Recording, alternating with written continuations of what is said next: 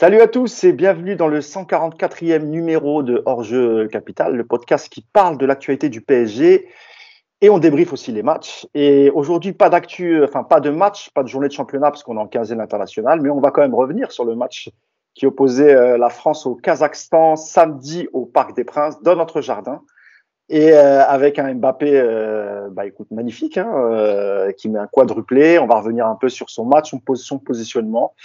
on va revenir aussi un peu, on va faire un peu le tour des résultats de nos, de nos joueurs parisiens en, en qualification de Coupe du Monde. Et, et, pour finir, on viendra aussi, on, on terminera un peu sur l'affaire Diallo et l'emballement médiatique qu'il y a eu autour de, de cette triste affaire. Mais pour l'instant, je vais vous présenter mes deux camarades du jour. Sami Moshtabi. Salut Sami, comment ça va? Bonjour tout le monde, ça va très bien. Franchement, ça va très bien. Euh, un début de semaine sympathique. On a eu un, des matchs sympathiques euh, ce week-end, et notamment le match de l'équipe de France. Bon, après, euh, vous le savez, je suis, je suis pro, euh, je suis pro équipe de France. Je suis, comment dire, Pourquoi nous, beaucoup...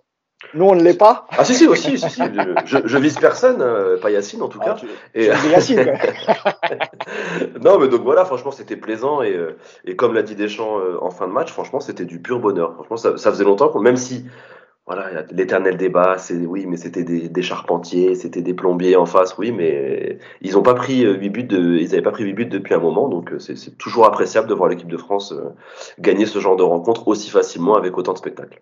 Quel enthousiasme, Samy. Samy, qui je rappelle, hein, toujours au club des 5, euh, Africa 24, euh, la Ligue 1 aussi, toujours. la Ligue 1 Ibérite, euh, voilà, il est partout. Il est partout, et prochainement aussi la Cannes avec Africa 24. On attend ça avec impatience. Euh, mon deuxième acolyte, celui qui n'est jamais blessé, c'est Yacine Amned, toujours présent. Salut Yass. Salut à tous. Comment ça va? Ouais, ça va bien. T'as mis ton col roulé de, de tueur à gage T'as oui, un, un petit peu froid? C'est l'hiver, c'est l'hiver. c'est ça, c'est ça.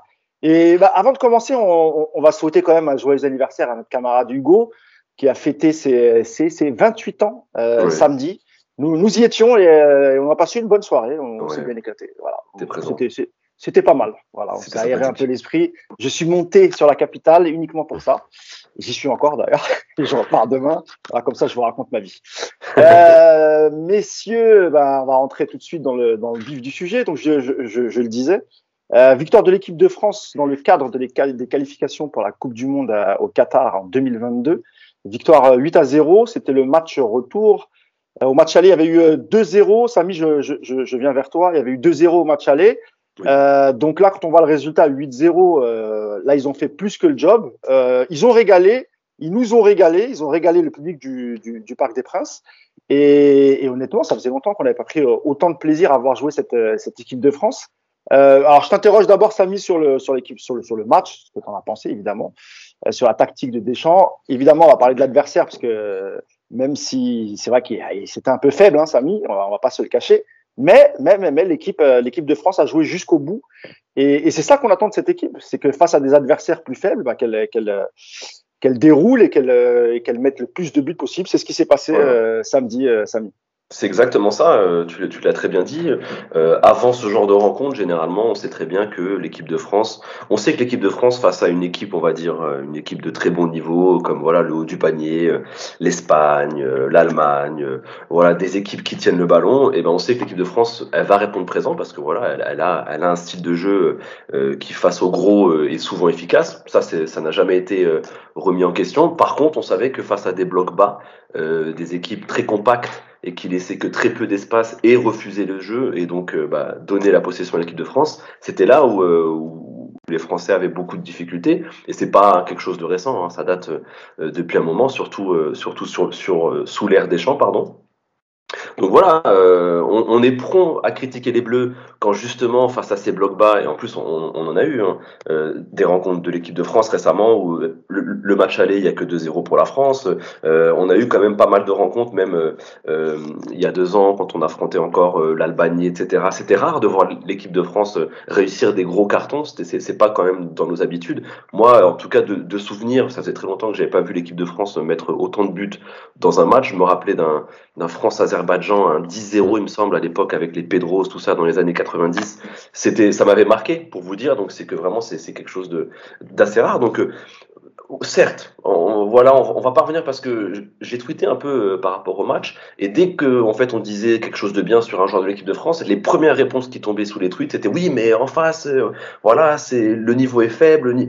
Oui, ben donc on fait quoi? Donc on fait aucune analyse. À un moment donné, euh, il faut bien, il faut bien admettre quand même qu'il y a eu des choses qui ont été bien faites. Certes, en face, l'opposition était beaucoup, beaucoup plus faible, mais euh, le travail, le travail a été fait et a été plutôt bien fait. Sincèrement, euh, moi je trouvais que voilà, le, le, le projet de base avec Coman en piston droit, c'était assez audacieux. Euh, ça, ça, me surprend de Didier Deschamps qu'il qui, qui, qui, le fasse parce que voilà, il a été quand même beaucoup critiqué.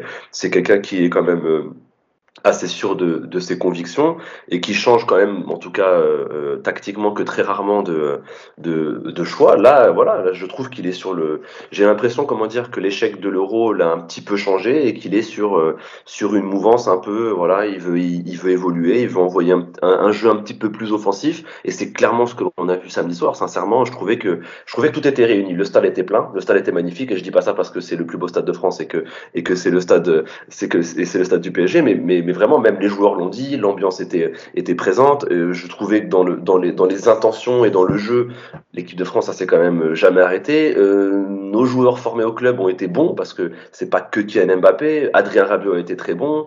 Euh, Coman a été très bon, la rentrée de Diaby a été aussi très bonne. Euh, franchement, tout était réuni, en, tout cas en, en, tant que, en tant que fin appréciateur du Paris Saint-Germain, tout, tout était réuni pour nous faire plaisir. Ah, il s'est régalé, il s'est régalé, Sam. Il s'est régalé, il en revient pas, il en parle avec tellement d'enthousiasme, c'est bien. mais c'est vrai que ça, faisait longtemps qu'on n'avait pas qu'on n'avait pas apprécié le jeu de l'équipe de France. Eh Yacine, euh, même question et, et, et Samy l'a dit, hein, Deschamps a, je sais pas si on peut parler de risque face à la, à, au Kazakhstan, pardon, j'allais dire l'Azerbaïdjan, mais c'est bien le Kazakhstan. Euh, je sais pas si on peut parler de risque, Yacine, mais c'est vrai que euh, on a rarement vu l'équipe de jouer, euh, l'équipe de France jouer de, de, de, cette façon, et notamment l'utilisation des, des côtés avec côté droit un, pur ailier, on va dire, hein, euh, Kingsley comment, et de l'autre côté plutôt un, piston, et, c'était Théo Hernandez, euh, Yass. Ouais, alors déjà, il y, y, a une chose, c'est que malheureusement, et c'est souvent comme ça, il a fallu l'échec de l'euro, en fait, pour que Deschamps prenne conscience. Et je dirais même un peu plus, parce que finalement, après l'euro, il y a les premiers matchs où Deschamps ne change pas encore. Et c'est finalement euh, entre guillemets, lors de la Ligue des Nations, où il y a du changement et où il y a un changement d'état d'esprit aussi avec le système. Euh, et par exemple, contre l'Espagne, la dernière demi-heure, parce que pendant une heure, les Français contre l'Espagne, par exemple, en finale de la Ligue des Nations, ils ne voient pas le ballon. Euh, et il se passe quelque chose dans la dernière demi-heure, etc. Euh, je pense qu'aujourd'hui, il a des joueurs pour pouvoir jouer comme ça, c'est clair. Après, encore une fois, hein, c'est très bien parce qu'il l'a fait. on connaît plein de coachs qui ont des joueurs pour jouer comme ça et qui jouent pas comme ça. Donc, euh, il l'a fait. La tu penses à qui, euh, Yacine? Oh, On va en parler après. euh, la deuxième chose, c'est que, en fait, ça va amener de l'eau à mon moulin parce que, parce que je me bats tout le temps contre, avec ça sur l'histoire du style de jeu, sur l'histoire des joueurs et sur l'histoire de l'état d'esprit. Euh, moi, je continue de penser que le coach insuffle un état d'esprit. Dire c'est jamais de la faute du coach, c'est soit minimiser le travail d'un entraîneur, ou soit penser qu'il n'y a que les joueurs qui sont responsables. Et ça, c'est faux. C'est toujours un, ensemble de choses. Euh, la, la, la, chose qui m'intéresse, moi, c'est par exemple quand tu vois Coman. Alors, évidemment, ok, on fait la, la fameuse parenthèse. Le Kazakhstan, c'est faible, tout ça, il n'y a pas de problème. Sauf que, par exemple, pour, pour faire le parallèle avec le PSG, combien de fois le PSG rencontre chaque, le week-end des équipes a priori bien plus faibles que lui? En fait, c'est ça qu'on attend du PSG, par exemple. C'est de dire, quand c'est un adversaire plus faible, euh, pourquoi ne pas jouer avec quatre offensifs comme on l'a fait régulièrement, mais avec l'implication, par exemple, que Coman a eu sur le côté droit? Voilà. Tu sais très bien que contre beaucoup d'équipes, tu ne vas pas forcément beaucoup défendre. Donc, le joueur de côté, il n'a pas besoin, ça n'a pas besoin d'être forcément un latéral pur, défenseur, etc. Euh, c'est au moins de faire le travail de replacement. Et il y a la position du bloc aussi. C'est-à-dire que là, l'équipe de France a quand même décidé de jouer très haut et d'essayer de, récupérer le ballon très tôt. Donc, euh, à première vue, quand tu dis Coman euh, couloir droit, ça peut choquer. Mais en fait, dans l'esprit d'équipe qu'il y avait, dans les intentions de jeu qu'il y avait, et dans cette idée de récupérer le ballon très haut, très vite, en fait, Coman, ça, ça change plus de, ça change, enfin, ça choque plus. Voilà. C'est juste normal. Tu profites de, euh, de ses qualités offensives en lui demandant de faire un minimum de travail. Moi, je continue de penser que l'état d'esprit, c'est la base du foot, que quand tout le monde est impliqué, tu peux jouer avec quatre offensifs et il n'y a pas de problème. Euh, maintenant, si tu joues avec quatre offensifs et que tu leur dis vous quatre, vous défendez pas, oui, même contre le Kazakhstan, ça aurait posé problème. Euh, donc voilà. Maintenant, il y a aussi, malgré tout, je pense, une équipe de France, et moi je l'avais dit régulièrement d'ailleurs en Club des 5 quand on fait équipe de France, l'équipe de France a été championne du monde. Et moi, je reste persuadé que oui, le résultat est important. Oui, les joueurs veulent gagner des titres. Mais quand tu as gagné un grand titre comme ça, pour euh, continuer, il faut amener quelque chose de nouveau. Dire à des joueurs, vous allez vous sacrifier, vous sacrifier, vous sacrifier. Euh, on est d'abord un bloc défensif et puis on va attendre les exploits euh, des attaquants. tous les joueurs de football, en fait, à un moment donné, ils ne l'acceptent plus. Parce que tu l'acceptes pour gagner. Mais quand tu as gagné, il faut que tu évolues. Je reprends toujours l'exemple de l'équipe de France 98 et 2000. En 98, c'est un bloc avec une défense solide, etc. En 2000, la défense, elle est toujours aussi solide, mais il y a une évolution dans le jeu. Pour ceux qui se rappellent, euh, tu débutes la compétition 2000 avec Zidane, Djorkaeff, Anelka, Henry. Mm. Tu vois? Et tu joues qu'avec deux milieux de terrain, quand on avait trois avant, Deschamps, Petit, Carambeu, euh, tu, tu, débutes la compétition avec Deschamps, Vieira ou Deschamps, Petit, mais tu joues avec quatre attaquants. Donc, c'est bien une question d'état d'esprit et d'évolution. Voilà, c'est mon avis. Mais il y a beaucoup de. Tu vois, on voit aussi le Portugal, on en parlera après rapidement, mais le Portugal qui a été champion d'Europe en 2016, qui n'évolue pas dans son jeu, et on voit bien qu'il y a une limite. Et je, les joueurs ont à un moment besoin de passer un cap dans le jeu pour prendre du plaisir et continuer à avancer. Ouais, je, je, pour rejoindre, pour rejoindre, pour rejoindre Yacine par rapport à ça, je, suis entièrement d'accord. Je pense aussi euh, qu'il a aussi euh, changer quelques joueurs, c'est aussi plus facile de faire accepter un, un, un, nouveau discours, notamment contre le Kazakhstan. Moi, je trouvais que l'équipe alignée, euh, si on peut rajouter Pogba par exemple à la place de Rabiot, je pense euh, si, ça peut, enfin une équipe type peut se dessiner. Oui. Samy, je vais parce que c'est vrai que j'ai oublié de rappeler la composition, comme ça, ça tu pourras rebondir dessus. Alors, on avait une composition en 3-4-3 ou 3-4-1-2 Mm. Euh, voilà, avec Griezmann derrière, euh, derrière euh, Mbappé et Benzema, avec un milieu à deux, Rabiot, Kanté. Et dans le rôle, je sais pas si vous pouvez appeler ça vraiment piston ailier, ce que vous voulez. À, à, gauche, on avait Hernandez, à droite, on avait Coman, et puis on avait une défense à trois avec Upamecano, l'autre frère Hernandez, Lucas, et la Koundé, Koundé, Koundé. Voilà. Et Lloris dans les buts. Voilà, comme ça au moins on a la compo, tu peux, tu peux finir. Donc, donc, donc, dans, le, dans le choix des hommes, euh, honnêtement, euh, les trois derrière, moi je trouve que c'est, euh, c'est plutôt très séduisant. les trois sont habitués à jouer de cette manière aussi parfois en club, surtout en tout cas les, les deux Munichois. on a vu pour la première fois un ou pas mécano euh, plutôt serein en équipe de France parce qu'on sait que c'est un joueur qui a du talent. Moi, je trouve que voilà, c'est vraiment le défenseur moderne. En plus, euh, lui, il est dans, dans, le centre de cette défense à 3. C'est souvent celui qui impulse euh, la première relance. Euh, il a cassé beaucoup de lignes, notamment contre, contre le Kazakhstan. Enfin, il, il, a montré ce dont il était capable vraiment enfin en équipe de France. Donc, dans le choix des hommes, c'est quand même aussi plus facile pour des gens parce qu'il est reparti sur un nouveau, un, un nouveau triptyque. Il avait il était comment dire il était, il était reparti euh, en, en, août. Alors on pensait que voilà que le lien était un peu cassé. Et c'est ça où je pense qu'il faut quand même euh, il faut quand même pour moi noter euh, un vrai effort de la part de Deschamps parce que beaucoup pensaient que justement il y avait plus de lien avec son groupe que ça allait être compliqué. Vous vous, vous en rappelez en, en juillet voilà il, y avait les images de la dispute avec Pogba les images de, de la mésentente avec Coman le match contre la Suisse après toutes les histoires qui étaient sorties. Enfin vous savez hein, on vit en France donc dès que dès qu'il y a moyen de, de chercher du caca bah, généralement on en trouve. Et euh, donc voilà, il y avait beaucoup de beaucoup d'articles, beaucoup de polémiques. Euh, ça sentait pas bon quand même pour Didier Deschamps. Et euh, moi j'ai, enfin forcé forcé d'admettre qu'il il a réussi son son pari parce qu'en quoi, en trois rassemblements, il a réussi pour moi à remotiver ses troupes. Moi personnellement, j'ai l'impression que que les joueurs sont concernés par son projet. Si vous regardez un peu les vidéos mises mises en ligne par par la Fédération française de football, il était parti donc sur un triptyque avec voilà on a trois objectifs à partir de septembre c'est un euh, gagner la Ligue des Nations, deux, se qualifier pour la Coupe du Monde, et troisième, vous l'aurez deviné, bah, c'est gagner cette Coupe du Monde. Et il le martèle il le martèle depuis septembre, depuis son premier rassemblement, et encore, euh, encore euh, samedi soir, lorsqu'il a fait son, discours de fin de, de fin de vestiaire, il a dit des gars, voilà, on a fait les deux premiers objectifs, comme on l'avait dit, et on sentait vraiment un groupe, un groupe concerné. Il dit voilà, vous savez le troisième, euh, vous savez, le troisième qu'on a à faire, c'est pas fini, il reste un an, et, tu sentais, voilà, il y a des choses qui se sentent. Après, peut-être que je, que je, comment dire, enfin, ça reste des, des, hypothèses, on peut spéculer, mais je, je trouve que voilà, il a réussi à redonner un petit coup de fraîcheur à son groupe. Il met des hommes euh, frais et jeunes et concernés par le futur euh, à des postes clés. Euh, et il fait jouer des joueurs aussi à leur poste. Donc à un moment donné, moi je pense que il a, a, réussi à recréer quelque chose. Donc comme l'a dit Yacine, oui, le discours est important. Bien sûr que oui, le coach est important, mais il y a aussi eu le choix des hommes. Donc voilà, c'est un, un, tout qui fait que j'ai l'impression que voilà, il a, il a redémarré la machine, notre ami Dédé.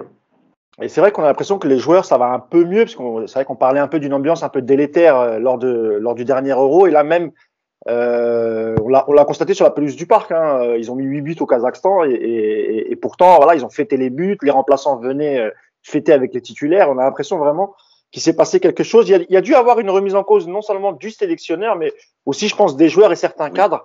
Euh, parce que c'est vrai qu'on a l'impression qu'il y a un autre état d'esprit, et Yacine le disait, euh, le plus important, c'est aussi euh, cet état d'esprit. Donc, euh, on est peut-être reparti sur de, sur de bonnes bases et, et, et sans doute aussi que Didier Deschamps, euh, comme tu l'as dit tout à l'heure, Samy, a dû aussi lui aussi se remettre en question et Yacine aussi, tu l'as dit, euh, peut-être aussi par rapport au jeu, parce que on voit qu'il y a quand même ces dernières années, il y a une vraie évolution et, et même dans les équipes nationales, quand on voit ce qu'était l'Italie à 20 ans et ce qu'elle est devenue, et c'est par le jeu qu'elle a gagné cette, cette euro. Donc euh, voilà, il est jamais trop tard. Et euh, alors on sait que Deschamps a, il s'est exprimé euh, récemment en disant qu'il n'était pas contre peut-être prendre un, un, un, club. Écoute, si, si, si, si après de, 2022 et après une victoire en Coupe du Monde, c'est tout ce que nous souhaitons, euh, bah peut-être qu'il trouvera un club et puis avec une nouvelle façon de travailler et on découvrira peut-être un, un, nouveau Deschamps. Messieurs, on va s'attarder un petit peu sur Kylian Mbappé, l'attaquant du Paris Saint-Germain et aussi de, de, de l'équipe de France. Euh, je, je, le disais avant, avant qu'on démarre, on discutait un peu avant, avant de démarrer le, le, podcast, et c'est vrai que, et je veux votre avis là-dessus. Euh, on a vu un, on a vu un Mbappé avec l'équipe de France qui a, qui a, joué selon moi. Alors je sais qu'Yacine n'est pas d'accord, mais c'est intéressant que ça, ça fera, ça fera le débat. Euh, qui a joué comme un vrai, vrai numéro 9, dont on, on dit souvent d'Mbappé que y a, y a, voilà, il y a, y a deux écoles, j'ai envie de te dire. Hein, Samy, je vais, je vais d'abord euh, me tourner vers toi. Euh, T'as ceux qui te disent que Mbappé, il est, il est jamais aussi bon que quand il est sur le côté gauche et qu'il rentre à l'intérieur. Euh, et t'en as d'autres qui militent pour qu'il soit, qu'il soit vraiment un, un, un, pur numéro 9. Euh, ce qui n'est pas souvent le cas au PSG, ça l'est aujourd'hui parce qu'Icardi ne joue pas et que tu as recruté Neymar et qu'il faut faire jouer Di Maria, etc. Euh, mais hier, en tant que numéro 9, et notamment avec l'apport des joueurs de côté, euh, il a fait un grand, grand match, Mbappé. Euh, donc, il a mis un quadruplé, Samy. Ce n'était plus arrivé depuis juste Fontaine. Oui. Donc, tu vois, ça, ça, ça, date quand même. Euh, il, a fait, il a fait vraiment un super match en numéro 9. Ouais, bah, il continue, bah, il continue à écrire le début de sa légende. Hein, chaque record qu'il casse, chaque chaque record qu'il qu'il approche, enfin, toucher Juste Fontaine, enfin, ça, ça, pour moi, ça place, ça, ça place le, le, gamin, quoi. Le gars, il n'a que 22 ans. Après, on peut dire ce qu'on veut sur Mbappé. Hein. On va pas euh, tout ce qui est extra sportif, son comportement. Son... Moi, moi, vous savez que je suis un bapiste euh, confirmé parce que bah, j'aime le talent, en fait. Je m'en fous de comment il est ou autre. Moi, je vois, euh, je vois ce que ce qu'il qu propose sur le terrain. contre le Kazakhstan, je crois que c'est le le 12e joueur dans l'équipe à avoir eu 10 sur 10. Euh, bon, même si l'équipe c'est pas forcément une référence, mais au moins voilà, on peut situer à peu près euh, ce que ce que ça vaut. Donc quand même, c'est quand même une note assez rare. Pour moi, c'est amplement mérité. Hein, tu l'as dit.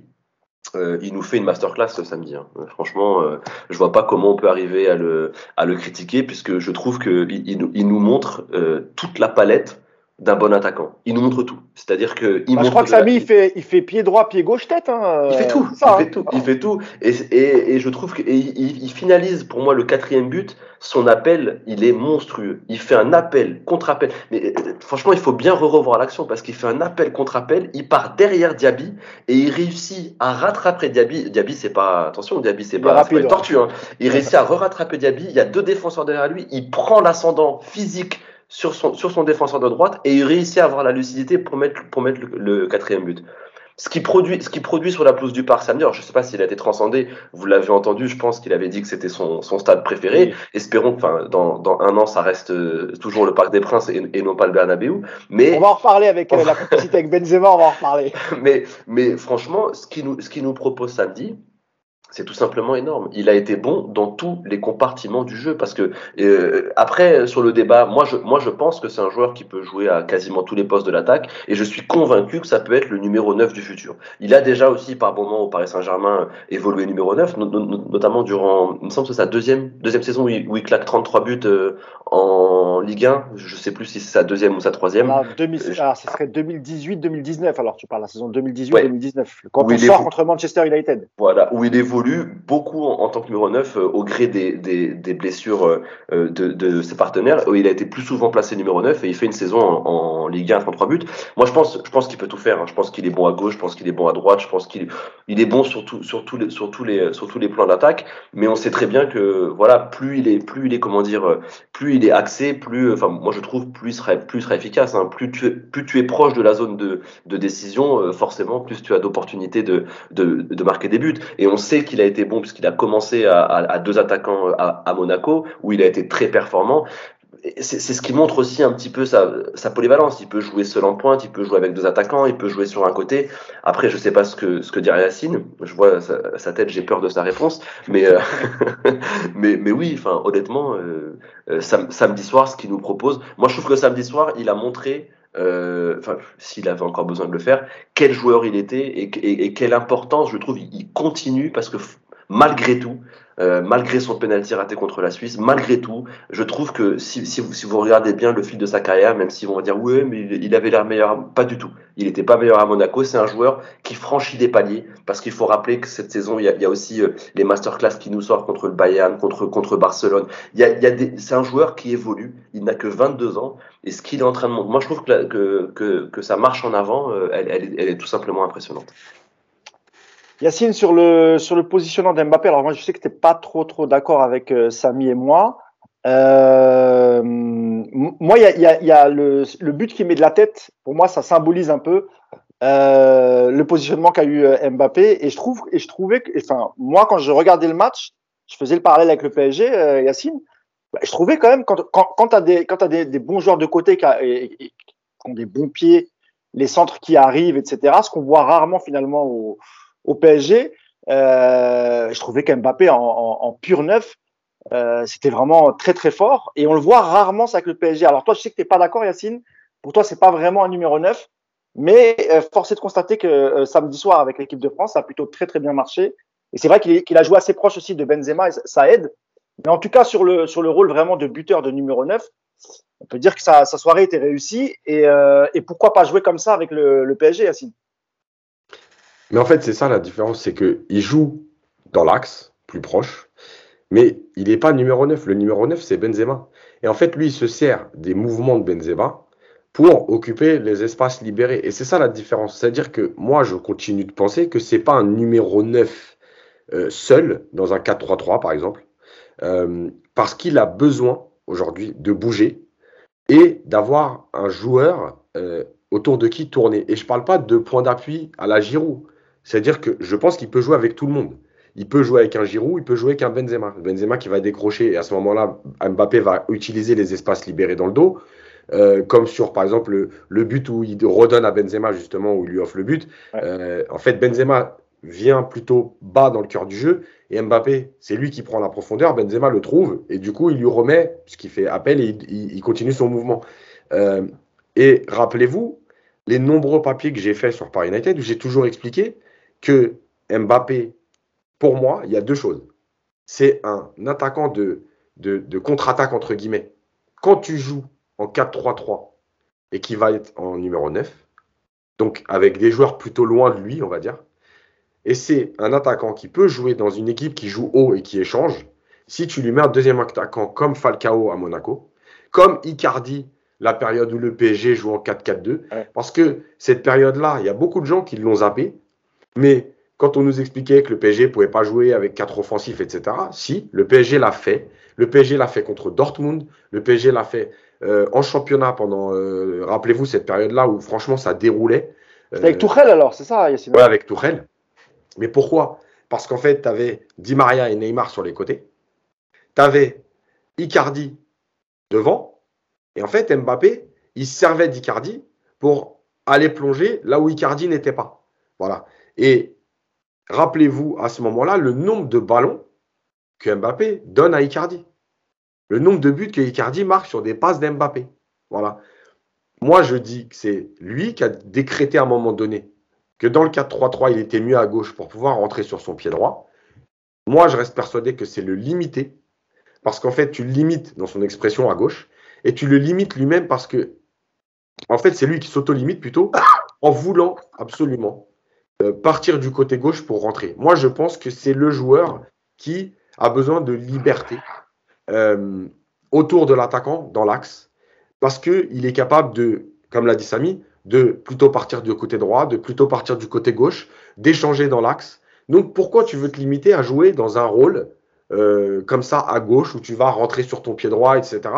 Rappelez-vous, hein, on a eu la même discussion il y a, des années sur Cavani quand il, quand il jouait à droite, après sous Laurent Blanc, après il était passé à gauche parce qu'il voulait rentrer sur son pied droit. En fait, je pense que ces joueurs-là, c'est les limiter à un moment donné. Voilà. C'est des joueurs qui ont besoin d'espace, qui ont besoin de courir, qui ont besoin de faire des appels. Donc, Mbappé, avec Benzema, il n'a pas joué neuf. Par contre, il a terminé. Il joue neuf, voilà. voilà. Il, joue, il joue neuf, par contre. Hein. Quand, quand Diaby rentre, c'est Mbappé qui reprend. Et d'ailleurs, son quatrième but, il, le marque en tant que numéro D'ailleurs, il, y, a deux occasions. Il y en a une où il est hors jeu, où d'ailleurs il fait une passe pour, que Diaby marque.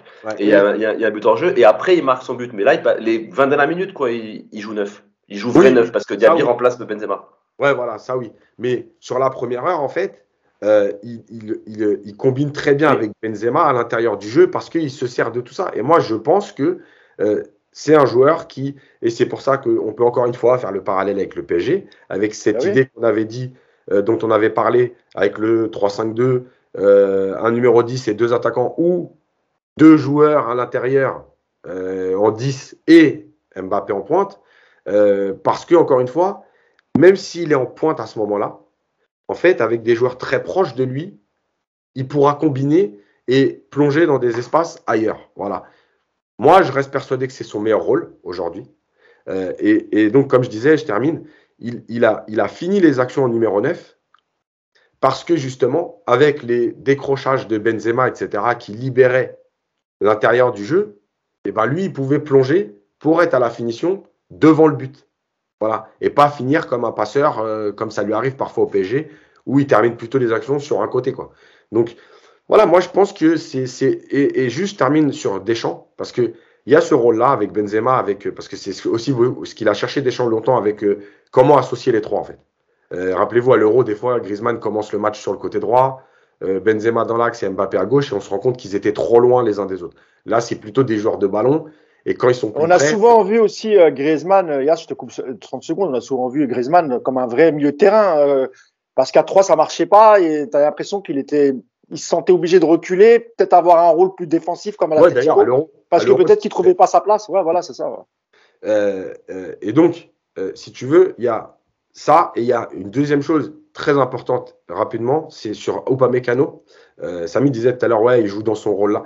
Mais en fait, c'est toujours pareil. C'est-à-dire qu'Upamecano, il est dans une équipe, quand il était à Leipzig et au Bayern aujourd'hui, il joue dans des équipes qui aiment avoir un défenseur central qui crée du jeu. C'est des équipes qui aiment avoir le ballon et jouer au foot, notamment avec Nagelsmann, puisqu'en plus, c'est le nouvel entraîneur du Bayern. Le truc, c'est que quand Upamecano fait ses premiers matchs en équipe de France il y a deux ans, il est utilisé dans une équipe qui joue bas et qui subit. Donc en fait, tu es en train de lui dire, moi je te mets parce que tu es en forme, parce que tu mérites. Mais en même temps, je te mets dans, une configuration qui n'est pas la tienne tous les jours et presque, entre guillemets, que tu n'aimes pas, puisque tu es dans des, équipes qui ont le ballon. Là, comme par hasard, il le met dans une équipe qui joue à 45 mètres de son but. Il le met dans une équipe qui a le ballon. Ok, c'est le Kazakhstan, mais c'est pas grave. On a déjà vu des matchs contre euh, le Luxembourg, tiens, euh, où il y avait eu 0-0 et c'était ah horrible. Andorre aussi, Yacine. Andorre, Luxembourg, des, 1-0 horribles ou des 2-0 difficiles. C'est pour ça qu'il faut. Voilà, donc tu peux dire, OK, le Kazakhstan, c'est faible, sauf que tu n'as pas mis 8-0 à toutes les équipes faibles que tu as rencontrées. il faut préciser, le, Kazakhstan, euh, sur, les deux dernières années, sa plus grosse défaite, c'était un 4-0, euh, il me semble, en, Macédoine du Nord. Mais le reste, c'est des 2-1, 2-0. C'est jamais des, des, des grosses PC. Voilà. Et donc, qu'est-ce que tu as fait en fait? Tu as mis des joueurs en configuration club en les associant, toi, pour ton équipe nationale. Hernandez, il joue comme ça au Bayern, il a le ballon, donc automatiquement, Pamecano a le ballon. Il est plus haut, il joue.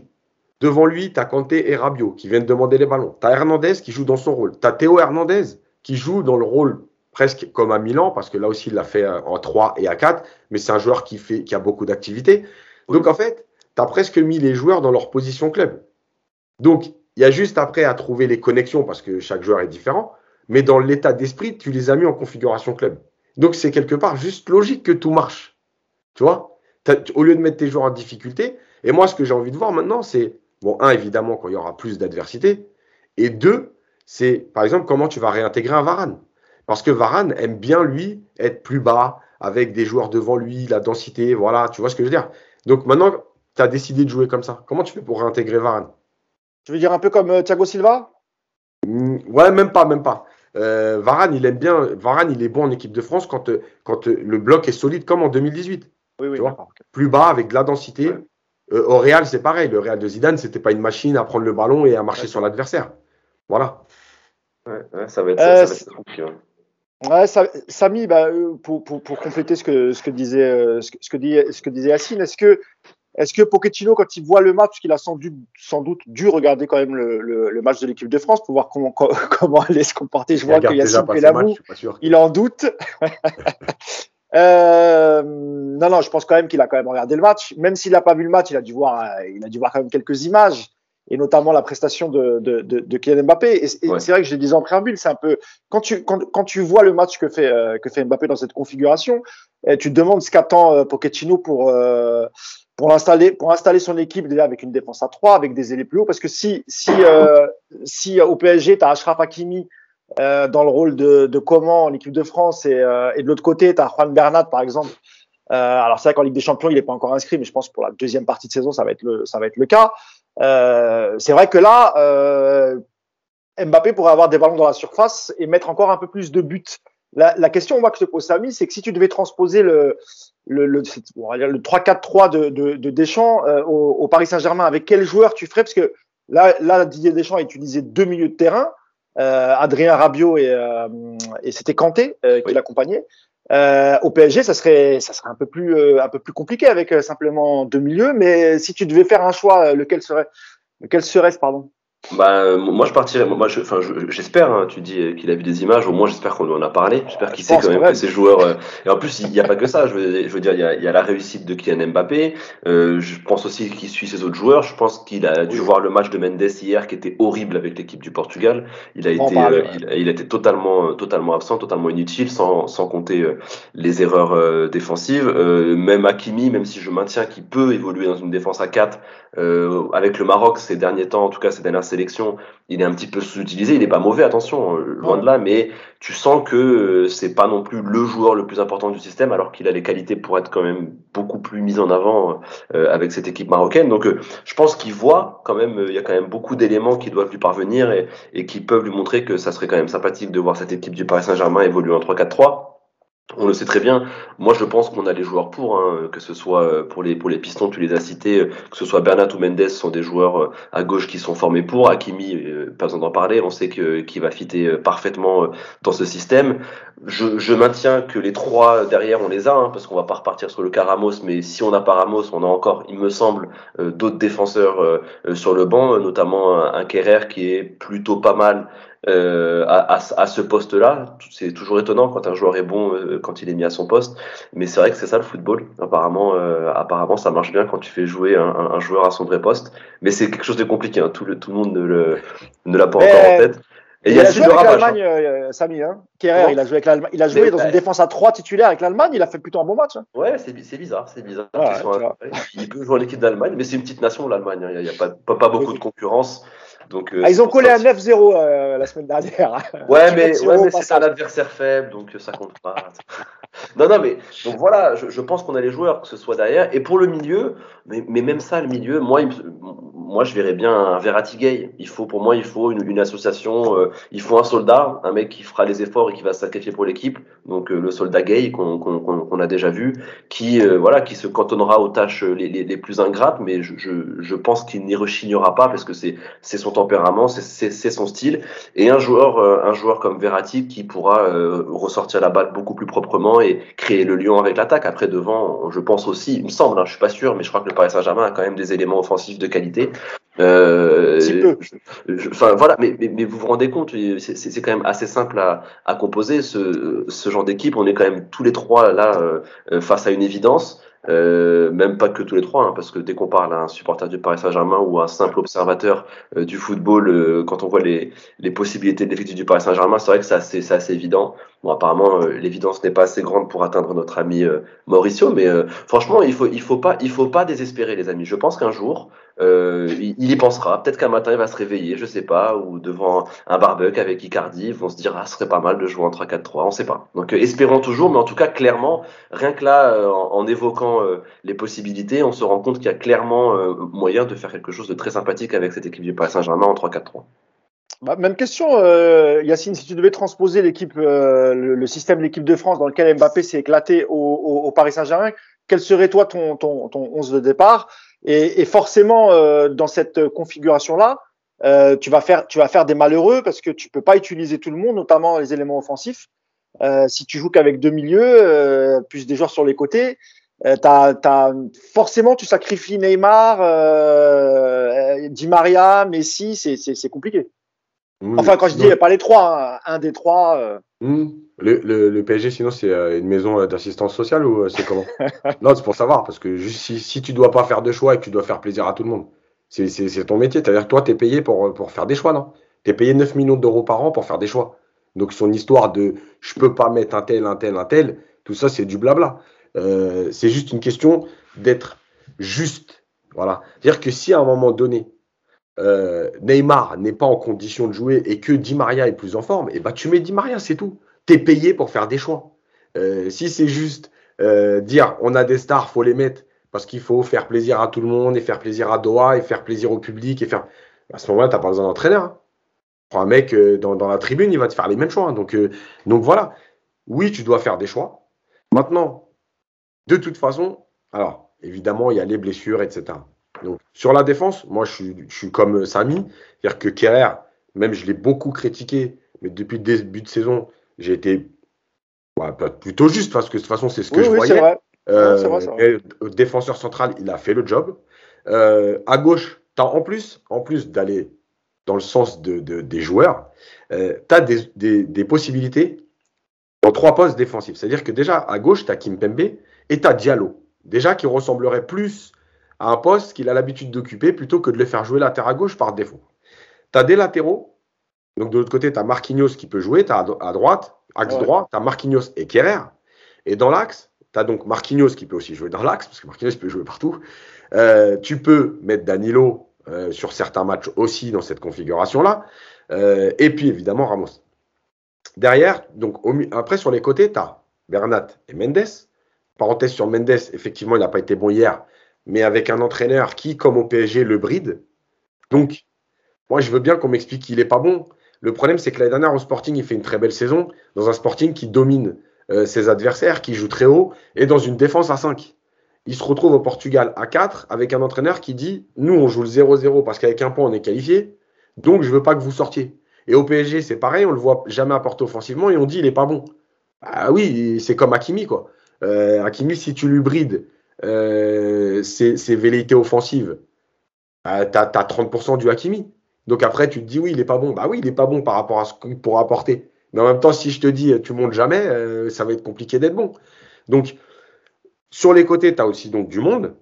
Euh, et je reste persuadé que, comme à, l'image d'un Coman, euh, à gauche ou à droite, tu peux très bien dans un couloir sur un match que tu vas dominer, par exemple les Clermont, euh, voilà, les Lorient, etc. Tu peux très bien imaginer un joueur réellement offensif à droite. Si tu es couvert par Marquinhos ou par Ramos ou par Kerrer, le mec, il peut y aller. Hein. Donc voilà. Euh, et au milieu, bah, évidemment, de toute façon, la clé, c'est le milieu. Dans cette configuration-là, euh, même si tu te retrouves finalement avec une ligne de 4 suivant où il se positionne, parce que tu as tes deux joueurs de couloir, etc. Euh, le truc, c'est que les deux milieux, si tout le monde est, opérationnel, mais évidemment que le premier, c'est Verratti, et ensuite, avec lui, bah, tu peux mettre Gay, tu peux mettre Herrera, tu peux mettre Wijnaldum plus bas, parce que la différence avec ce système, et c'est aussi pourquoi certains entraîneurs aiment utiliser ce système-là, c'est que tu n'es pas obligé d'avoir deux vrais milieux défensifs puisque tu es protégé par trois défenseurs action. Euh, donc tu peux avoir deux joueurs avec du volume, mais peut-être un peu plus joueurs de ballon, euh, parce que c'est pas du tout la même configuration qu'un 4-2-3-1 où dans ton double pivot devant, tes défenseurs, bah à partir du moment où tu as deux défenseurs axiaux, faut au moins que tu en aies un qui travaille vraiment défensivement ou qui soit devant la défense. Là, tu n'as plus besoin, tu as trois axiaux qui vont, prendre, qui vont couvrir l'intérieur du jeu. Donc, tu peux très bien partir avec un milieu, euh, même Verratti Vainaldum. Voilà. Donc, et après, bah, évidemment, le choix, il est devant. Et moi, je reste persuadé qu'il faut deux meneurs de jeu, entre guillemets, parce qu'aujourd'hui, que ce soit Neymar, mais même Di Maria, sur les côtés, on voit bien qu'ils font beaucoup de moins de différence. Mais quand ils sont à l'intérieur, leur qualité technique leur permet de euh, se trouver, de trouver des passes avec la qualité de passe de Di Maria. Et j'irai même un peu plus loin. Dans les deux du milieu sur certains matchs, moi je serais capable de jouer avec Verratti et Di Maria. Tu vois? Parce oh, Un milieu avec euh, Verratti et Di Maria. Ouais. D'accord. Parce que, parce que, tu vois, par exemple, là, le Kazakhstan, on reprend l'équipe de France, le parallèle. Euh, je vais être dur avec Rabiot, mais Rabiot, c'est quand même pas le joueur qui a le plus gros volume de jeu de l'histoire du football.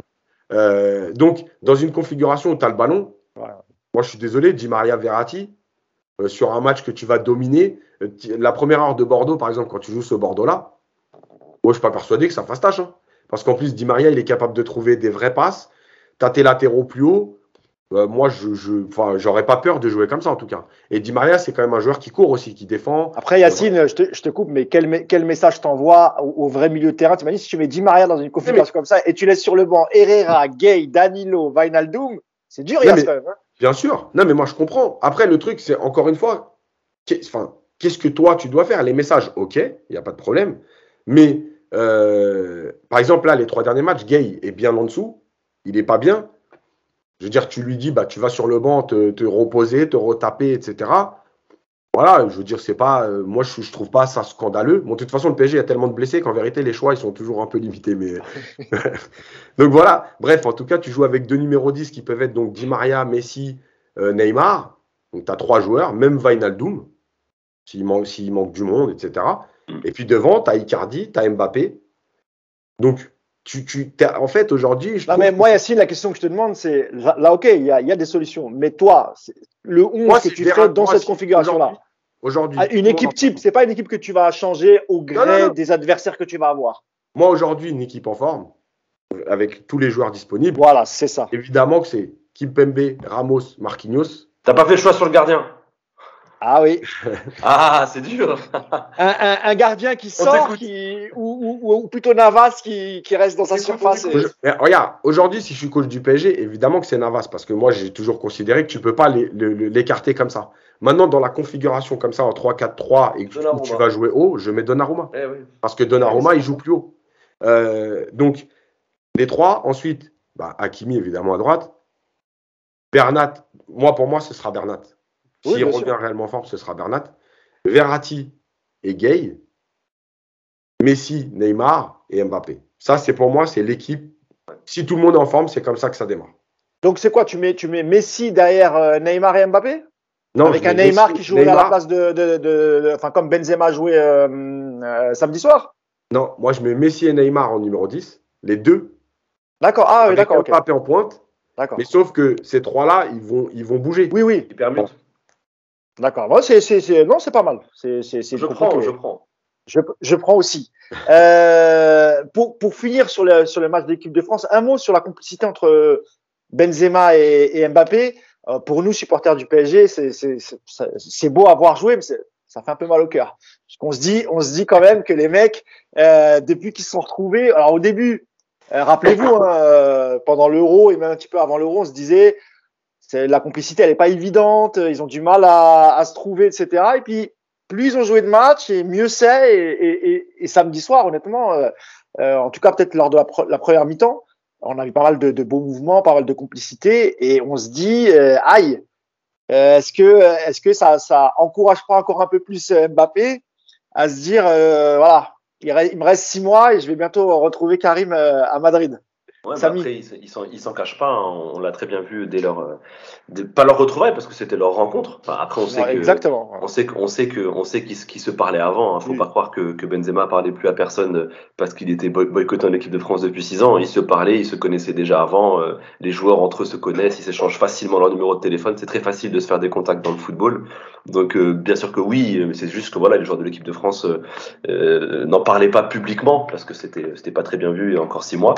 Maintenant, c'est cool, tout le monde s'aime, tout le monde est, euh, tout le monde, tout le monde est heureux. Euh, Noël Le Gret a dit que même si Benzema a été condamné, on s'en fout, ça n'existe plus. on sait pas, on sait, pas ce qui s'est passé durant six ans, mais bon, voilà, c'est comme ça. Mais, tant, mais c'est pas grave, on, passe à autre chose. On tourne à page, tant mieux. Mais, mais pour revenir à leur relation, oui, euh, on a tout de suite vu qu'il y, y avait quelque chose, il y avait une connexion. Après, euh, déjà, tant mieux pour l'équipe de France. Après, moi, je trouve ça logique parce que ce sont deux immenses joueurs, c'est des joueurs talentueux. Et euh, je, je vous cache pas que c'est même euh, deux joueurs que j'adore, donc c'est un kiff de les voir. J'ai l'impression que c'est euh, c'est Olivier Hatton et, et, Ben Becker. Quoi. Non, mais vraiment, c'est un, un, vrai kiff de les voir kiffer ensemble. Moi, je, moi ils, se, ils se check, ils se font des passes, ils jouent ensemble, bah, ça me fait plaisir. surtout, c'est le même langage football, tous les deux. Oui, c'est le même langage football. Et puis, il y a un truc qui trompe pas, si vous regardez bien, sur le deuxième but de Benzema, Bappé, il peut, il peut la mettre tout seul. Donc, il peut se mettre un, il peut mettre 5 buts. On le voit très bien qu'il, il est seul. Hein, il peut le, il peut l'enrouler sur le, sur le côté droit. Il peut la, il peut la mettre euh, côté fermé. Enfin, en tout cas, euh, ce genre d'occasion, en tout cas au, Paris Saint-Germain, si c'était Neymar, je suis pas sûr qu'il l'aurait remise euh, tout de suite au centre. Et tout de suite, il la passe, il la passe. Et le pire, c'est que dans, dans l'intention, on sent que tout de suite, il va la remettre à Benzema pour que Benzema puisse marquer son, son doublé. Et moi, je trouve c'est, enfin, c'est symptomatique de leur relation. C'est pour moi c'est l'action qui montre que bah voilà il y a, une relation privilégiée entre les deux. Et euh, après est-ce qu'on doit s'en inquiéter? Oui, oui et non. Euh, après, agent Benzema, j'ai vu Benzema aussi qui était pas mal proche de, de, de Chouameni, qui est, qui est suivi par le Real. Alors, est-ce que Monsieur Pérez a glissé euh, des petits trucs euh, dans l'oreille de Karim Benzema pour qu'il soit en mode agent double en, en équipe de France? C'est vrai qu'il y a quand même pas mal de prospects intéressants. Donc, je peux comprendre qu'un président de club dise à son joueur de, de bien parler à ses coéquipiers. Enfin, en tout cas, pas de sextape, mais de, mais de futurs transferts. Donc, donc voilà. puis voilà. Ouais. Après, voilà, il s'apprécie. Est-ce que ça veut dire que, euh, est-ce que, est-ce que ça veut dire que Mbappé est déjà, euh, est, déjà au Real? Je, je, je, ne sais pas. Je ne suis pas dans la confidence. Je ne suis pas dans le clan euh, Mbappé encore. Il n'y est pas, il y est pas encore. On rappelle juste qu'à partir du 1er janvier, il peut signer libre euh, au Real Madrid. C'est ce qu'ils disent euh, en Espagne. C'est dans 50 jours, c'est ça? Ils avaient fait le. Euh, ils avaient fait le ouais, bah ouais, ça. Ils avaient dit dans, dans, dans, 50 jours, il peut signer. Ils ont fait une émission spéciale. Dans 50 jours, euh, dans 50 jours, il peut signer. Donc ils sont en train de compter Alors, aujourd'hui, aujourd'hui, c'est 46. Oui, 46 Alors, on, on, est le 15, donc aujourd'hui, ça ferait 46 jours. Oui, effectivement, il peut, il peut signer libre, sauf si entre temps euh, Nasser Al Khelaifi euh, réussit à convaincre Mbappé de, de, de, rester. Pourquoi pas Et pourquoi pas ramener Benzema au PSG Pourquoi pas? Ce serait, hein? ce serait magnifique. ah bah oui. D'ailleurs, on m'a on m'a soufflé à l'oreille il y a pas très longtemps, mais je pense que c'est une parce que Benzema est souvent à Paris. Enfin souvent, il, il aime venir à Paris parce que d'abord il a, il a des amis et, et on sait que les joueurs professionnels de, de, qui viennent de toute l'Europe, hein, quand ils ont un moment, ils aiment bien passer un peu de temps aussi à, à Paris. Et ils sont, il, il, a rencontré au Peninsula euh, Nasser El Khalifi. Euh, un Peninsula qui appartient évidemment aux, aux Qataris. Alors c'est peut-être mm. une rencontre fortuite. Euh, ça ne veut pas dire que, mais c'est voilà. quand même beaucoup, hein, parce que hier c'était Pogba qui était dans le même dans le même hôtel que, que Nasser El Khalifi. Il y, a un, il y a un célèbre streamer dont je dont je veux pas citer le mm. prénom qui, euh, qui a mis des photos, euh, qui a mis des photos en fait au même moment. Et il y avait euh, Nasser Al Khelaifi et Pogba, mm. les deux en mode ah ouais. incognito, au même endroit. Mais bon, après, voilà, c'est peut-être une. Voilà, exactement. Ça veut absolument rien dire. Moi, c'est pour ça que j'en ai même pas parlé d'ailleurs, parce que pour moi, ça ne veut, ça veut pas dire grand chose. Mais bon, sait-on jamais. Hein, si tu ne si tu veux pas avoir Mbappé et rejoindre Benzema, bah tu fais venir Benzema et Mbappé et puis euh, ça peut être ça peut être une bonne idée. Hein, ça remplacerait Icardi euh, et on enverrait Icardi comme ça au Real. Ça serait ça serait avec plaisir. euh, je sais plus où j'en étais. Euh, oui, voilà sur, la, voilà sur la relation Benzema Benzema Mbappé. Yacine, toi t'en penses quoi? Et est-ce que tu penses que euh, voilà, ce qu'on a vu hier, euh, ça devrait aboutir au départ d'Mbappé ou pas forcément euh, Tout peut se passer d'ici euh, d'ici la fin de saison, quoi. Non, moi, évidemment que je pense que c'est un plus pour le Real. Apparemment, Benzema prépare sa reconversion déjà, puisqu'il est donc un peu recruteur du Real. Euh, Mbappé a eu le même rôle pour, euh, en, équipe de France via, enfin, pour, pour recruter N'Golo Kanté. Hein, donc, et pas que. Et pas que. Ah, mais bien sûr, ça se fait. C'est une bonne guerre. Toujours. Mais ça se fait depuis toujours. si tu as un joueur qui est proche, tu essayes de lui dire bon, écoute, viens. Exactement. c'est normal. non, mais je pense que c'est pas, il n'y a pas de signe pour moi parce qu'aujourd'hui dans le foot, franchement, euh, ça va trop vite. Euh, il y a trop de choses qui changent d'une semaine à l'autre, d'un mois à l'autre. Donc tu peux pas dire oui parce qu'ils s'entendent bien. Voilà. Je pense que c'est un plus. C'est-à-dire qu'à un moment donné, quand il devra faire son choix définitif, c'est un plus parce qu'il va se dire je connais déjà, je m'entends bien avec lui, etc., etc. Donc c'est des, petits plus, mais pour moi ça n'a pas de signification au point de te dire euh, tiens le mec s'entend bien avec lui, c'est sûr qu'il y va quoi. Voilà. Maintenant moi, ce qui m'intéresse dans, cette relation et dans ce qui s'est passé encore une fois avec l'équipe de France, et notamment ce fameux but où euh, il, lui, il, lui, donne le ballon pour marquer dans le but vide. Euh, je répète tout le temps, et, c'est vrai que souvent on me reprend là-dessus en me disant tu vois des messages partout. Mais j'ai un peu, j'ai un peu côtoyé le milieu du foot et croyez-moi qu'il n'y a rien d'anodin. Voilà. Vous regarderez, et on peut parler d'un match qui a eu cette saison. Alors, j'ai oublié le, le, bah, le fameux clochard là. Euh, ah, en Ligue 1, tu parles. Ouais. Ouais, Où Mbappé et Neymar ne se donnent pas le ballon pour marquer. Vous pouvez en faire ce que vous voulez, mais je vous dis que c'est pas anodin. Et, ça, et en fait, ce que je veux dire, c'est que ça témoigne pas forcément d'une tension, euh, d'une haine, euh, genre ils s'entendent plus, ça veut rien dire ça. C'est juste à un moment donné de dire si je peux marquer, je le fais d'abord pour moi, si c'est toi tout seul. Et rappelez-vous le match contre Leipzig, où euh, Mbappé marque le premier but, il y a Draxler tout seul dans l'axe, et où, à ce moment du match, je tweet si c'est Messi, Mbappé il donne le ballon. Et eh ben, en deuxième mi-temps, il y a la même action, et Mbappé il donne le ballon à Messi pour marquer le, fameux 2-2. Ben, ça, c'est pas anodin. Voilà. C'est des messages. Ça veut dire que quand il fait ça, Mbappé, il voit Draxler. C'est que Draxler. Je suis désolé de le dire, mais c'est comme ça. Donc, il va tenter son truc. Et quand il y a Messi, c'est un, on est mené 2-1. Donc, je vais essayer de faire le meilleur choix parce qu'on doit d'abord égaliser. Et deux, c'est pas Draxler, c'est Messi. Donc, euh, tu sais, c'est un peu la façon de s'adouber, etc. Je te donne le ballon pour que tu comprennes le message. Moi, je suis là pour toi aussi. Voilà, faut qu'on joue on Est, on est assis à la même table, quoi. Et voilà.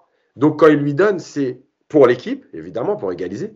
Mais c'est aussi pour dire, on est ensemble, on n'est pas en concurrence. Je suis pas là pour tirer la couverture, machin.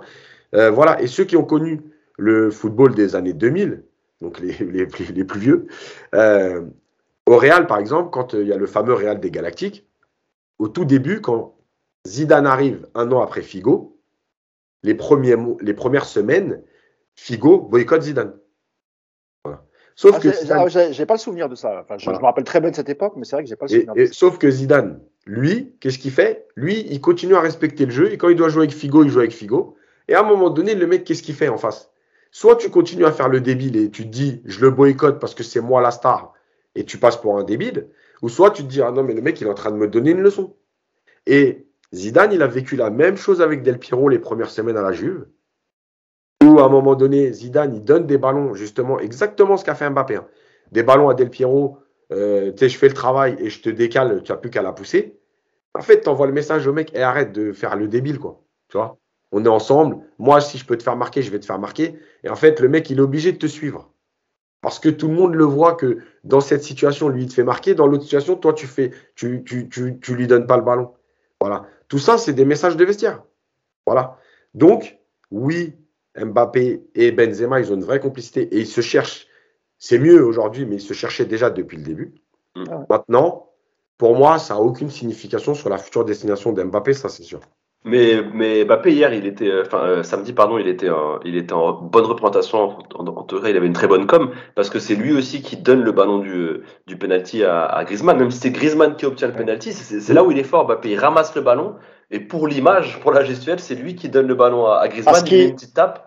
Parce que Samy, il en, a, il en met trois avant. Il se dit bon, je peux.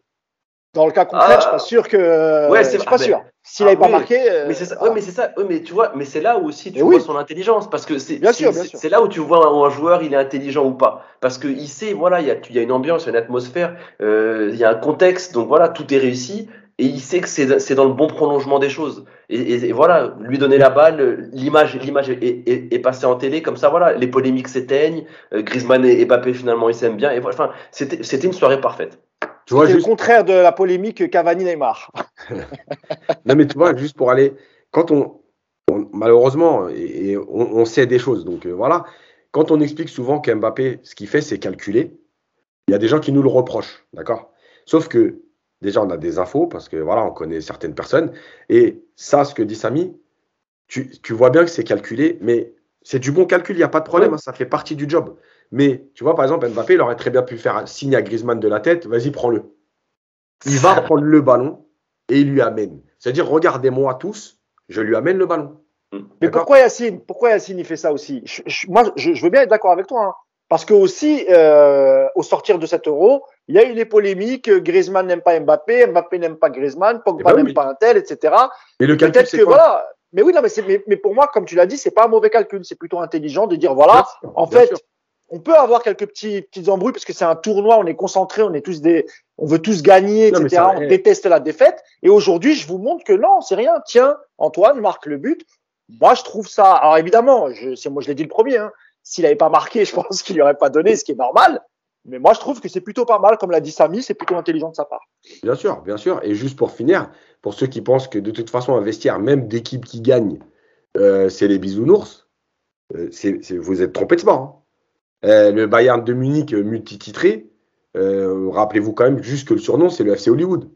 Mais oui, l'équipe, les, Pays-Bas, les Pays-Bas, Yacine, c'est. non, mais les Pays-Bas, ça a toujours été le cas, tu vois. Ouais, mais ils gagnent rien, les Pays-Bas. Mais, mais tu vois, le Bayern qui gagne tout le temps, le Bayern, il y a toujours eu des tensions. Non, mais quand je dis les Pays-Bas, alors Yacine, quand je dis les Pays-Bas, c'est enfin, à l'époque où l'équipe nationale euh, avait beaucoup, beaucoup de très, très bons joueurs. Alors, ils ne gagnaient pas avec les Pays-Bas, mais c'est des joueurs qui étaient titulaires dans les plus gros clubs d'Europe. Et euh, tout le monde se détestait. Il y avait des clans, il y avait le Suriname d'un côté, les Blancs de l'autre, etc. et c'est vrai que ce que tu dis, non. Même, même, récemment, le Barça avec euh, c'était Neymar qui s'était battu avec Semedo, ils allaient se bouffer entre eux. C'est des choses, c'est des choses communes, même dans les équipes qui gagnent, même dans les grandes, grands, même dans les grands vestiaires. C'est un vestiaire de 30, de 30 mecs, quoi. non, mais c'est la vérité. Ça sent la testostérone, Yacine, ah c'est ça que tu veux dire. Mataos, bah, je crois qu'on a été. Euh, oui euh, Lisa Razou, il avait quand même couché Mataos. Hein. Ah, il, ouais, avait couché, il avait couché, ah, il, a mis, il lui a mis un coup de tête, je crois. Mais c'est vrai, que le, vrai que le Bayern, avait pas mal de, il y avait des images fortes. Et même, c'était un, je sais plus, c'était quel joueur qui, qui, avait mis un coup de pied en pleine tête. Euh, il, y y a, une vidéo qui, qui tournait dans, l'entraînement du, du, du, du, Bayern. Effenberg et tout. Il y avait ouais, voilà, Effenberg, les, voilà, les Mehmet Scholl et tout. C'était, ouais, c'était. Non, mais comme le dit Yacine, le, vestiaire du Bayern, ça a toujours été, euh, voilà, toujours été un peu explosif. Euh, je crois qu'on a fait le tour un peu sur le sur l'équipe de France, sur Mbappé. Euh, donc prochain match de l'équipe de France, c'est demain, demain soir, hein, face à la Finlande, il me semble. Finlande, ouais. en Finlande. Voilà. L'équipe l'équipe de France est donc qualifiée pour la Coupe du Monde 2022. Petit tour petit tour des, des, des autres des autres joueurs du PSG rapidement avec leur leur leur, leur équipe respective. Euh, tu as parlé tout à l'heure du, du, Portugal qui est pas en très très bonne position, qui normalement qui va finir barragiste, je pense. qui est barragiste. Euh, qui est barragiste, voilà, suite à la défaite face à la Serbie 2-1 à domicile. Il fallait, il fallait au minimum, Samy, faire match nul. Euh, et ils ont, ils ont perdu 2-1 à domicile. Euh, et vous, vous avez évoqué le cas de Nuno Mendes. Euh, alors moi j'ai pas vu le match. Alors toi Samy c'est bien, c'est cool, tu as vu le match, tu vas pouvoir nous, nous, en parler. Euh, Danilo a été, été titulaire aussi? Je, je, je, oui. Ok, bah voilà. Bah, je t'écoute, Samuel. Alors, là, je en défense. Hein. Ouais. Bah, ah, là, j'ai défense à centrale, d'accord. ok. Ouais, enfin, ouais, parce qu'en fait, ouais, à, la base, on nous a vendu un, un, un 4-3-3 et finalement, c'était plus un, un 5 un 5-3-2 euh, hybride c'était oui bah, c'était la négation du du, euh, du football hein, c'était incompréhensible enfin enfin c'est incompréhensible non parce qu'on a compris justement que Santos malgré euh, malgré tout le talent qu'il a à sa disposition bah il voulait juste obtenir le nul hein. tu joues tu joues à domicile contre une Serbie pas étonnante parce que franchement ça fait plusieurs années si vous regardez les noms qui composent la Serbie notamment offensivement où tu as des joueurs comme Tadic Mitrovic Vlaovic il faudra penser à ce prénom si un jour le PSG se penche dessus, parce que pour moi, à 21 ans, je pense que c'est un très gros prospect pardon, au poste de numéro 9. C'est un joueur qui peut faire une carrière énorme. On l'a encore vu euh, hier soir, il a été, moi je, trouve que c'est un, super numéro 9. Jovic qui est sur le banc, enfin voilà, Kostic aussi qui est très bon avec Francfort c'est une équipe solide. Et je parle même pas euh, de la défense. On connaît aussi le gardien qui joue à Reims. C'est que des noms, euh, voilà, c'est que des joueurs très corrects, voire même très très bons. Euh, et donc c'est pas étonnant de voir une Serbie évoluer à, à, ce niveau-là. Donc voilà, j'ai pas compris le plan de jeu de, de Santos, euh, malgré tous les talents. Encore une fois, il, il faut le répéter quand même, qui compose cette équipe du Portugal. une sacrée génération, ça. Ah mais oui, c'est une génération. Bah, c'est pour moi même une des plus belles parce que ce qui est étonnant, c'est qu'il a beaucoup plus de, de réservoirs que quand ils ont gagné l'Euro euh, en 2016. Euh, il a à peu près, euh, bah, il, double, tous les postes. Hein, faut pas se voler la face. Hein, ils sont quasiment, ils sont quasiment solides à tous les postes. Bon, hier il y avait l'absence de Pépé qui avait été, qui était suspendu, donc ça a peut-être été préjudiciable, même si Fonte a, a, parfaitement, parfaitement tenu son rôle. On a eu un, un, Sanchez euh, un Renato Sanchez qui continue de, enfin, sur sa lancée en Ligue 1 qui, qui était assez, assez énorme hier. Mais à part ça, c'était, le trou noir. Et, et oui, on, parlait de Mendes. Bah, euh, oui, c'est vrai qu'Yacine le disait, il n'évolue pas dans son, euh, dans, son, dans son registre. Oui, aussi, je pense que les Serbes ont, ont bien, ont bien bloqué les côtés, mais c'était le néant. C'est-à-dire que, et, et, moi, je pense que ce genre de joueur, quand justement il peut pas exprimer parfaitement son potentiel offensivement, parce que je pense que Mendes ou Hakimi, hein, euh, quand tu, bah, comme tout joueur et, comme je pense que vous avez joué au foot, vous savez que euh, quand tu commences un match, quand tu fais plusieurs bonnes actions, et eh ben tu prends en confiance et euh, je trouve que tu te règles techniquement et ensuite tu fais beaucoup moins d'erreurs. Voilà, tu, es beaucoup plus concentré, tu es beaucoup plus en confiance, tu fais moins d'erreurs. Et ces joueurs-là, typiquement Mendes et Hakimi, euh, pour on va dire augmenter cette jauge de confiance, eh ben c'est dans le jeu offensif qu'ils le font. C'est-à-dire que Hakimi, Mendes, ils vont proposer des courses, ils vont faire des centres, ils vont être actifs offensivement, et c'est ce qui va leur permettre ensuite d'être, pour moi, je pense, meilleur défensivement. Et ben là, Mendes hier, il n'a pas eu l'occasion justement de se mettre en confiance et de et de jouer sur ses vraies qualités, et il a été obligé tout de suite euh, de vraiment euh, de vraiment, on va dire, euh, être être performant sur ses faiblesses, et il ne l'a pas été. défensivement, c'était très compliqué. Je vous passe aussi les erreurs techniques, notamment en fin sur les 15 dernières minutes, ce qui était quand même crucial. il perd deux trois ballons qui, je pense, et eh ben ont permis euh, à, à, à, maintenir cette dynamique pour cette équipe de Serbie, notamment, je crois, vers la 80e, il perd un ballon, mais vraiment bêtement, euh, euh et, et, il laisse un corner aux euh, au Serbes, euh, ce, qui, ce, qui, voilà, ce, qui, ce qui est dans le momentum du match n'est pas vraiment bon et dessert totalement son équipe. Donc je pense que oui, c'est un match raté. Après, il me semble que, il est, que Guerrero était suspendu. ou, ou blessé, je, je oui, parce que c'est Guerrero qui est titulaire. ah bah oui. Normalement, ah, oui. Ouais, parce que à, 4 ou à 3, euh, il y a beaucoup plus de, beaucoup plus de certitude. Donc, euh, donc euh, voilà, tu l'as dit, c'est le même problème. Santos, euh, peut-être que c'est un ami de Pochettino et qu'ils échangent des, des, des, SMS le soir. Mais, mais oui, enfin, c'était incompréhensible et, et, et c'est dommage quand même pour cette sélection du Portugal, moi que j'apprécie tout particulièrement. J'ai aucun ressenti hein, par rapport à 2016. C'est une grande nation du football qui mérite aussi. Enfin, faut que tout le monde croque à un moment donné. Je pense que tout le monde a le droit d'avoir des titres et c'est une grande nation du football et c'est vraiment dommageable quand même quand on voit quand on voit les, les joueurs qui composent cet effectif de voir de voir de voir ce, ce, ce, ce qu'il propose. Et moi, je trouve ça même énorme parce que c'est en regardant cette équipe du Portugal qu'on arrive à se dire, mais en fait, en France, on a de la chance, même si c'est pas top top. On est hyper chanceux de voir déjà ce qu'on peut, ce qu'on peut voir avec cette équipe de France, parce qu'avec le Portugal, c'est encore pire. Et de toute façon, il y a qu'à voir les unes, les unes des, des journaux au Portugal, c'est une catastrophe, notamment Abola qui titre Les Misérables.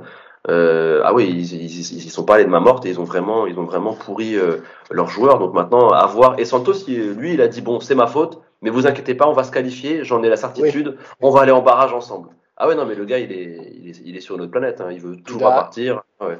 Donc euh, espérons que ce ne soit pas l'Italie de 2018, parce que ce serait quand même dommage pour tout, hein, tout le storytelling, toute, toute la symbolique de ne pas voir Ronaldo euh, faire sa dernière Coupe du Monde avec le Portugal, et surtout de ne pas voir ce que, euh, si le Portugal n'est pas là, il y, a, quand même 5-6 joueurs de premier plan mondial qu'on qu ne verrait pas euh, au mondial, et, ce, serait, ce, serait quand même triste. D'autres équipes, d'autres résultats, Yacine. On, va, on, va, basculer avant de revenir en Europe, on va basculer un peu en Afrique avec deux pays qui nous concernent, le Sénégal et le, et le Maroc. Tous les deux sont premiers de leur groupe, sont quasiment qualifiés. Yacine, il ne devrait pas y avoir problème pour euh, pour Gay Diallo et, et Ashraf Hakimi avec le Sénégal et le, Maroc. Ouais, bah, de toute façon, il leur reste un match, mais ils sont qualifiés. Et, maintenant, ce sera au mois de mars euh, pour les barrages. Donc, voilà, ils ont fait le taf chacun dans leur groupe. Euh, après, moi, j'ai pas vu le Sénégal, mais j'ai vu, vu le match du Maroc. Et en fait, on peut faire le parallèle avec, avec Mendes, quoi. Voilà, le Maroc a pas été très bon. Ils ont gagné, hein, mais a pas été très bon. Et, et Hakimi notamment, voilà, encore une fois, moi, je, je reste persuadé qu'il y a des consignes qui, qui le bride et qui l'empêche de s'exprimer.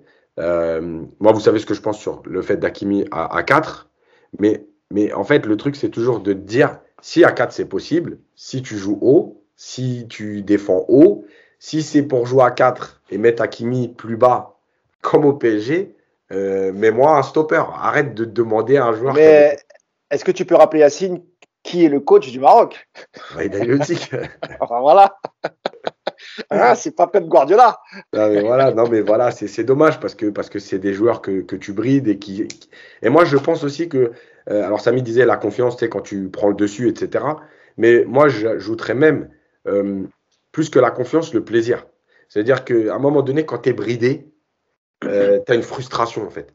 Euh, tu peux pas t'exprimer, tu es là, tu n'as pas le droit de sortir, tu peux pas y aller, tu peux pas. Et en fait, tu n'exprimes jamais ton potentiel et ça crée de la frustration. Euh, et cette frustration, elle engendre des mauvais positionnements parce que tu plus dedans. Voilà, je pense qu'à un moment donné, c'est ce qu'on disait sur l'équipe de France. C'est la force de Deschamps, c'est d'avoir su s'adapter aujourd'hui euh, aux qualités de ses joueurs. Euh, on attend quand même, ça fait quand même beaucoup de sélectionneurs entre Vaidali Lodzik, Santos, les entraîneurs. Parce que c'est pareil, là, Ronaldo, il va faire les barrages.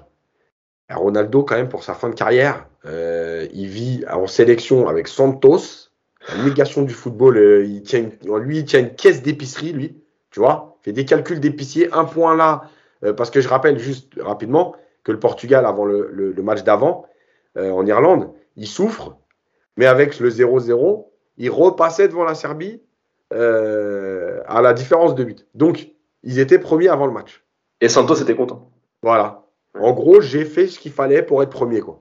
Et le mec t'avait même dit à la fin du match, on aurait gagné, ça changeait rien du tout. Quoi. Évidemment, c'est, au nombre de points, ça changeait pas, si tu veux, dans le calcul du match. Et évidemment que ça change tout quand même quand tu gagnes, euh, quand tu gagnes un match pour la confiance, pour l'équipe, etc. Donc bref. Et donc Ronaldo, il vit en sélection avec Santos. Et là, il va retourner en club avec Ole Gunnar, euh, Solskjaer. Donc, tu as compris que sa fin de carrière, c'est quand même un cauchemar. Quoi. Bon. Euh, d'autres résultats, euh, donc euh, petit retour en Europe. Pour l'Espagne, euh, je pense que c'est bon. L'Italie, je crois que c'est fait aussi, il me semble. Non, non. Non, c'est pas. Alors voilà, c'est ça. J'avais un doute. demain. Ouais, L'Italie joue en, il me semble que l'Italie joue en Irlande du Nord et que la Suisse reçoit la, la Bulgarie. Ouais. Donc il faut, il faut un résultat positif pour l'Italie demain pour, pour, être sûr de, de passer. Ah, il faut gagner. Ah, il faut, il faut gagner. Hein. Il faut gagner parce que je pense que la Suisse va faire le taf à, à, à en domicile contre la Bulgarie. L'Italie Enfin, il faut que la Suisse fasse mieux que l'Italie. Voilà, c'est ça. Si les deux font match nul, c'est l'Italie qui est devant. Si les deux gagnent, c'est l'Italie qui est devant. Mais pas facile, l'Irlande du Nord. Hein. C'est vraiment le, style de match que tu peux, voilà, tu peux t'en tirer avec un nul compliqué. Quoi. Il y a aussi les, les, les Pays-Bas de, de Wijnaldum, hein, euh, Samy. Euh, pareil, hein, pas, pas qualifié encore. Hein. Pas qualifié encore, il me semble qu'ils sont. Euh, je, ne sais plus qui, qui, est, qui est leur adversaire dans leur dans leur poule, je l'ai plus en tête, mais ouais, ouais, bah après, mais, ah, ils sont, ils sont en position favorable, il me semble. Attendez, je vais juste revérifier. Normalement, oui. Pas, dire de bêtises. Ouais. Mais, mais il me semble que oui, ils sont, ils sont en position favorable. Maintenant, euh, euh ce serait, là, on, on, on, est en train de parler quand même d'un, comment dire, d'une Coupe du Monde qui serait privée quand même de beaucoup de, de beaucoup de, de, de, grosses nations avec quand même beaucoup de gros joueurs, ce serait quand même dommageable. Mais, euh, mais attendez, je, je, je, je si t'as pas le Portugal et les Pays-Bas, c'est vrai que là, c'est quand même ouais, grosses équipes que tu perds. Ils sont quasiment qualifiés. Ils sont quasiment qualifiés. Il, reste, il reste un match. Ils ont deux points d'avance sur la Turquie. Normalement, ça, ça devrait le faire. Normalement, ça bon, même... bah, parfait. Et pour finir, ce sera la, la, la, la zone Amérique du Sud avec euh, la qualification du Brésil et, et, on peut dire aussi celle de celle de l'Argentine. Et en fait, moi, je voulais revenir avec vous sur euh, la petite polémique qu'il y a eu euh, sur la sélection de de euh, Leandro Paredes et de, et de Léo Messi. Euh, Paredes qui était, qui, qui, qui, était blessé au Paris Saint-Germain, hein, qui n'a pas joué depuis très très longtemps, qui a quand même été sélectionné. toujours au PSG, Paredes? Je sais plus. il, en tout cas, il fait partie. Jouer, non. il est au PSG. Il joue pas beaucoup. Et il était, il était blessé, donc je, je, je le disais à l'instant. Et euh, d'ailleurs, le dernier match d'Argentine, il est même pas sur la feuille de match. Hein, donc il est convoqué, il fait le voyage, mais il est pas sur la feuille de match. Messi, qui, était, alors on parlait plus d'une gêne que d'une blessure, a été convoqué. Pareil, il n'a pas été titulaire lors du, dernier match, mais il est rentré les, les, 15 dernières minutes, c'est ça Yacine hein C'est un petit quart d'heure à, la fin. Et, du coup, il y a eu, avant la sélection, enfin, quand, quand Leonardo, le directeur sportif du PSG, a pris la sélection de Messi et de, et de Paredes, a, voilà, pousser un petit coup de gueule contre la fédération argentine, mais on rappelle que les clubs ne peuvent pas refuser euh, les convocations FIFA et que de toute façon, c'est pas une question de manque de respect, etc. Euh, alors après, c'est peut-être que les relations entre le, le club et, et l'Argentine, peut-être qu'elles sont pas si bonnes que ça. Euh, mais c'est vrai qu'au moins pour Leandro Paredes, il aurait dû euh, rester euh, à Paris. Il il, il a pas joué, je rappelle, il est blessé. Il, a, il, a, il avait 15 jours pour, pour se remettre en forme, on va dire, et, et, et retravailler et pourquoi pas prétendre à une, euh, à une place euh, au, au, retour de ses, de ses collègues. Donc, qu'est-ce que vous, qu'est-ce que vous avez pensé vous de, de, de, ces sélections? Et que je rappelle encore une fois que de toute façon, le club n'avait pas d'autre choix que de laisser partir euh, ces deux internationaux. Yacine. Bah, de toute façon, attends, je, je, fais juste une parenthèse. Il y a eu un but de 100% Ligue 1 quand même sur le Brésil. Récupération de Marquinhos. Ah, Marquinhos, oui. De Neymar et qui ouais, but de Paqueta. Paqueta, ouais, c'est ça. Euh, sur la victoire du Brésil, donc la qualification. Sur l'Argentine, moi j'ai envie de dire, franchement, ouais, on peut dire Leonardo, il est dans son rôle, mais malgré tout, euh, en fait, c'est des polémiques stériles parce que de toute façon, tu as un règlement qui est contre toi. Bah voilà, c'est pour ça. Tu peux raconter ta vie. En fait, on s'en fout. Bah oui. euh, ça sert juste à faire monter la tension euh, entre le pays, justement, la sélection et le club, plutôt que de faire ça discrètement, entre guillemets. Euh, alors ok, on est dans le monde de l'image, il faut montrer que tu défends tes joueurs et que tu défends ton club, ok. Mais en vérité, tu, là, tu vas juste ajouter de la tension entre la sélection et le club. Et demain, si tu te retrouves dans le même cas au prochain rassemblement du mois de mars, eh ben, les Argentins ils diront peut-être, euh, ils se prennent pour qui? Eh ben, on va rappeler un joueur blessé, c'est pas grave puisqu'on est dans notre droit. Alors que si tu le fais tranquillement, peut-être que tu peux te mettre d'accord en disant voilà les gars, il n'a pas joué depuis cinq semaines, voilà, juste soyez sérieux, on ne peut pas l'envoyer en voyage, il ne peut pas jouer. Voilà. Maintenant, tu, tu, fais ça, et on a bien vu la réponse de la sélection de, la fédération, etc., Argentine. Moi, je trouve que tu as mis de l'huile sur le feu pour rien parce que tu as un règlement qui est contre toi. Si le règlement était euh, négociable, on va dire, tu sais, c'est un accord entre. Aujourd'hui, tu as un règlement, et on va être très clair rapidement, c'est date FIFA. Les joueurs sont obligés de partir s'ils sont appelés et c'est le pays, enfin en tout cas le médecin de la fédération qui doit constater la blessure. Voilà, ça c'est le règlement. Donc tu peux t'appeler Leonardo le PSG et dire le mec il n'a pas joué depuis trois mois. S'ils ont envie de l'appeler pour faire constater la blessure, eh ben ils font ce qu'ils veulent. Voilà. Donc pour moi c'est inutile. Voilà. C'est ce c'est d'ailleurs ce qu'a rappelé le sélectionneur argentin. Tu, tu eh oui. dis en disant en disant que le problème c'était pas tant d'avoir sélectionné euh, Messi et Paredes, c'est plutôt les dates. Euh, pour lui, le, le, problème de la fédération argentine, c'est plutôt les, les, les, les dates choisies qui, voilà, qui voilà, un peu les choses et, et, la, et la multiplication pardon, des matchs. Samy? Après, tu n'es quand même pas. Enfin, euh, on sait comment, enfin, quand on voit la, la super chérie de cette zone euh, Amérique du Sud, on parlait tout à l'heure des qualifications en, en, Afrique où c'est un parcours du combattant, parce qu'il y a même des équipes qui ont commencé avant, parce qu'il faut savoir qu'il y a un premier barrage avec les plus petits pays pour ensuite faire des phases de poule, pour ensuite finir avec des barrages. Euh, c'est n'importe quoi. Eux, ils sont 10, il y, en a 5 qui y vont. Enfin, c'est à un moment donné, euh, c'est pas comme si l'Argentine était. Et là, ils sont deuxième, je crois, avec 24 points. Enfin, ils sont pas en danger forcément. Quasiment tu gagnes, ouais. tu gagnes sans Messi, parce que tu gagnes sans Messi. Hein. Il y a un 0 dès la première mi-temps sur un but de Di Maria d'ailleurs. tu te dis quand même que tu peux le réussir. Je crois qu'il joue le Brésil par contre, c'est ça il, ouais, C'est le Brésil, l'Argentine. Ouais. Ah, ça va, tu viens de gagner la, la Copa América, t'es pas en danger, même si tu perds contre le Brésil, t'es quand même, t'es quand même dans les clous pour te qualifier. Donc euh, bon, franchement, c'est ça, ça, moi c'est plus ça qui me dérange, c'est l'utilité euh, de leur imposer, surtout à 34 ans, Messi, euh, ce genre de, de, de voyage. C'est pas non plus la porte à côté. T'as de l'avion, on sait que quand un joueur revient, eh ben il, il sera pas opérationnel au bout de 2-3 jours.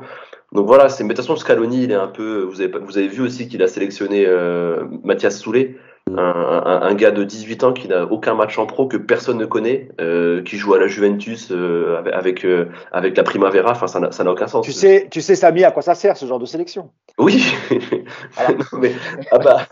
le Brésil, c'est le Brésil qui est champion de ça. Hein. Le Brésil faisait souvent ça. Mais, ça mais dans, dans, le foot moderne où justement tout se sait avec les réseaux sociaux et tout, c'était de plus en plus rare parce que là, ça a popé. Il a glissé le nom dans la sélection et le gars, il a même pas des stats de fou en plus avec la Juve. Ça n'a aucun sens de le sélectionner. Il a même pas un match pro. Il a joué 15, 15 ou 20 minutes euh, sous Allegri euh, euh, dans un vieux match amical contre, une équipe du fin fond de l'Italie et, là, et là tu, le, sélectionnes. Donc on voit un peu que bon, Scaloni, il n'est pas tout, il est pas tout blanc. Et, pour expliquer à nos auditeurs, en fait, parfois le Brésil était, souvent coutumé du fait, tu sélectionnes un joueur qui a, qui a très peu d'expérience pour en faire un international et pour augmenter sa valeur marchande. Voilà, parce quand, international, les, quand les agents euh, tenaient un peu Exactement, ben, c'est toujours le, cas. Le Brésil, ils ont encore mieux, ils organisaient des matchs amicaux bidons où il n'y avait même pas les mecs qui jouent en Europe pour donner des sélections à des, des, fois, il y avait 80 mecs qui avaient des sélections, tu ne comprenais pas. Vous vous rappelez pas de, de, cette Coupe de Confédération avec euh, des mecs qui s'appelaient Washington, et des, trucs a, des, mecs qu'on n'a jamais revus. Vous vous en rappelez de cette équipe du Brésil? Et On connaissait aucun des 11. Eh c'est le folklore de l'Amérique du Sud, c'est comme ça, c'est comme ça, messieurs. Euh, on a fait le tour aussi, pareil, hein, pour les, euh, les, pays qualifiés et qui concernaient les joueurs du PSG. Pour terminer, euh, vraiment cinq minutes, puisqu'on euh, nous, en préambule, on va parler de l'affaire la, de, Aminata Diallo. Nous, chez Paris United, on, avait pris le parti de pas du tout en parler. C'est-à-dire que quand l'info est sortie, on a pris la, mise en garde à vue. Je rappellerai les faits juste après. Mais je me suis dit, personne n'a d'info en fait. Euh, la personne est en garde à vue, donc si on doit en parler, autant en parler après, quand parce qu'on sait qu'il y a toujours des fuites sur les auditions, etc. Et, et, ce qui s'est passé, c'est que, alors pour rappeler les, les faits, hein, ça concerne deux joueurs du deux joueuses du, du, du PSG, euh, Keira Amraoui et Aminata Diallo. Euh, donc les faits se sont, sont déroulés après une soirée organisée par le, le Paris Saint-Germain. Donc Aminata Diallo euh, raccompagne deux de ses coéquipières. Euh, je sais plus que je, je me rappelle plus du nom de la troisième, mais euh, c'est voilà, ça. ça. Qui est déposé, qui est déposé avant l'agression. Exactement. Donc elle dépose d'abord euh, Karsaoui et donc elle se retrouve seule avec euh, avec Kaira Amraoui. et là surgit une voiture qui bloque un peu la, la, la voiture d'Aminata Diallo. En extrait euh, Kaira Amraoui euh, qui subit euh, une, agression physique, hein, une agression violente. On parle de, de, coups de bâton, de barres de fer dans les jambes, dans les bras, etc. donc voilà, l'agression les, les, se passe, la, la, police arrive, constate les faits, etc. Et on apprend que le lendemain matin, euh, Aminata Diallo euh, est placée en garde à vue euh, parce qu'elle est soupçonnée d'être euh, d'avoir un lien avec cette agression et, et, et même soupçonnée d'avoir commandité euh, cette agression euh, pour des histoires de jalousie, que ce soit au PSG parce qu'elles occupent les mêmes postes ou en équipe de France. Et là, et, là, il y a un emballement médiatique. Et quand je dis emballement médiatique, je pèse mes mots. Euh, parce qu'en France, ça, ça, a été un déferlement, mais, mais pas que. Ça, ça paraît dans le monde entier, on a parlé de, de, de cette histoire, parce que c'est quand même assez cocasse. Euh, et puis, ce, tous les médias s'emballent en parlant de, voilà, de, de quasiment la culpabilité d'Aminata Diallo. Il n'y a aucune présomption d'innocence. On l'a jeté en pâture euh, euh, dans les médias. Et on apprend finalement qu'au terme de sa garde à vue, rien, rien, absolument rien n'a été retenu contre elle. Euh, et que, et, et, que euh, la police en fait s'est dirigée sur des pistes qui sont qui sont bien plus sérieuses et euh, qui mettent quasiment, enfin totalement même hors de cause la joueuse Aminata Diallo. Mais c'est trop tard, le mal est fait. Euh, on a appris d'ailleurs que la pauvre est, très très touchée, mais qui ne le serait pas euh, Vous imaginez, vous sortez de garde à vue, vous allumez votre téléphone et vous voyez tout ce qui s'est dit sur vous. Euh, je, je, je, répète que voilà, les médias ont parlé d'une complicité d'Amélie Diallo pour jalousie, pour prendre la place de. Enfin, c'est complètement dingue et, et, et, je trouve justement que le rôle des médias n'a pas été bon du tout dans cette histoire. Et d'ailleurs, c'est toujours pareil. Hein, lorsque la personne est innocentée, on, on en dit un mot, mais on n'en parle plus. Et juste avant, ça a été vraiment un déferlement. Il y a eu des papiers tout, pendant deux jours sur tous les sites de sport qui, qui colportaient toujours les mêmes histoires. Et, ça peut briser la carrière d'un joueur ou d'une joueuse. Là, en l'occurrence, c'est une joueuse, Samy, mais, euh, mais c'est vrai que les médias sur ce coup-là, ça n'a pas été tip top, quoi. Je veux dire, là, tu, tu, voilà, encore une fois, tu peux briser la carrière euh, d'une joueuse et, et, même mentalement, moralement, ça va être difficile pour, euh, pour Aminata Diallo de s'en remettre. Euh, alors, c'est pas la victime de l'agression, hein, c'est Kaira Mraoui, et pour elle aussi, c'est très difficile, mais, mais là, on va s'arrêter sur Aminata Diallo, Samy. Les médias, euh, ils sont un peu emballés quand même sur ce coup-ci. Hein. Ouais, et c'est compréhensible qu'elle soit, qu'elle soit mal. Franchement, moi, je la vérité, c'était à vomir. Moi, franchement, euh, ah de, de, ce qu'on a vu, euh, enfin, euh, Aminata Diallo, maintenant, c'était Escobar. On a vraiment, à un moment donné, euh, c'était une dinguerie. C'est-à-dire que on va bientôt voir un reportage Netflix sur sa culpabilité. C'était, non, mais c'est vraiment, c'était vraiment du, du n'importe quoi. Là, on en parle de manière un peu plus légère, mais voilà, le, genre d'article où vous savez, dès que l'info, l'info première est sortie, où elle serait peut-être associée à cette agression, ensuite il y a eu, vous savez, les articles, moi, ce que j'appelle vraiment, euh, je vais utiliser l'expression d'Yacine, mais les articles dégueulasses. Euh, tu le dis beaucoup mieux que moi, mais vraiment des articles, mais vraiment, quand je dis à vomir, je, je ah bah, pèse mes mots. Voilà, où euh, c'était devenu un monstre.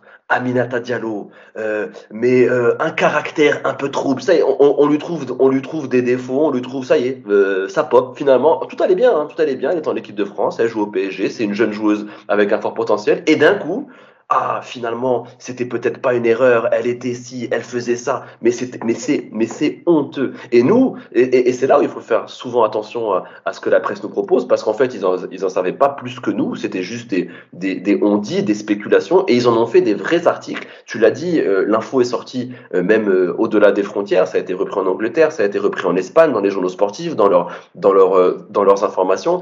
Et c'est et c'est ça qui est grave. Et, le pire c'est qu'au final en sondant euh, les, les joueuses du PSG en sont dans les principales intéressées, et eh ben la police et les médias ont commencé à se rendre compte qu'en fait bah il y avait rien. Euh, c'était une comment dire une une, on va dire, euh, une concurrence euh, montée en épingle qui n'existait même pas. Exactement. C'est une concurrence saine. Elles sont amies dans la vie et elles s'entendent même plutôt bien. Enfin, il y, a tout plein de choses. Elles allaient en vacances ensemble. Mais bien sûr, mais bien on parle de vacances, on parle de plein de choses, quoi. C'est fou. Et quand on voit les retombées, parce qu'on parle d'Aminata, mais il y a aussi euh, sa famille qui a été salie. Il y a ses parents qui ont été, qui ont comment dire, qui ont été aussi interviewés, qui ont dit que mais voilà, on est tombé des nues. Il y a la mère apparemment qui a très mal pris et c'est totalement compréhensible. quand on lit ça sur son enfant, ça doit être horrible euh, de, vivre ça. Et moi, ce qui m'a dégoûté encore plus, il y avait un, tweetos qui l'avait pointé, c'est-à-dire que vous savez, maintenant, il y a euh, des articles où il faut payer euh, un, un, euro pour lire la suite. Et moi, ce qui m'avait dégoûté, c'est que les articles, on va dire, à charge contre Aminata Diallo, et eh ben là, bizarrement, ils étaient gratuits. Euh, on, pouvait y avoir accès, mais quelques temps après, donc quand l'info a changé et que c'était plus apparemment peut-être, on ne sait pas, je, bon, on va peut-être une affaire d'adultère ou de vengeance, on ne sait pas, je, je m'avance pas, je ne sais pas ce que c'est. Mais quand ça a changé, euh, ils ont commencé, bah déjà euh, les rats sont allés voir les parents, ils sont allés voir les parents pour leur dire ah finalement c'était un peu dur, comment ça s'est passé, vous avez souffert. Mais là par contre les articles étaient payants. donc quand on veut prêcher la, la, bonne parole et la vérité, il faut payer. Donc bah, peu de gens y, y ont accès, mais quand c'est pour bien bien enfoncer une personne euh, présumée innocente, bah là, euh, là c'était gratuit, tout le monde peut avoir accès. Donc ça, pour moi, déjà, si c'était aussi quelque chose, c'était une symbolique quand même de, ces, de, ce qui s'est passé. Donc oui, c'est un total échec, en tout cas de la part des médias français. Euh, et, je trouve ça très dommageable pour les, pour les joueuses, tu l'as dit, pour les joueuses et pour leurs familles. Yacine, bah, même, même question, hein. D'autant plus que toi, Yacine, tu, dans ta carrière, il t'est arrivé aussi d'entraîner les féminines. Je crois que c'est notamment à Evian que, que tu t'occupais de jeunes. Euh, parce que les, jeunes, elles peuvent jouer avec les garçons jusqu'à U15.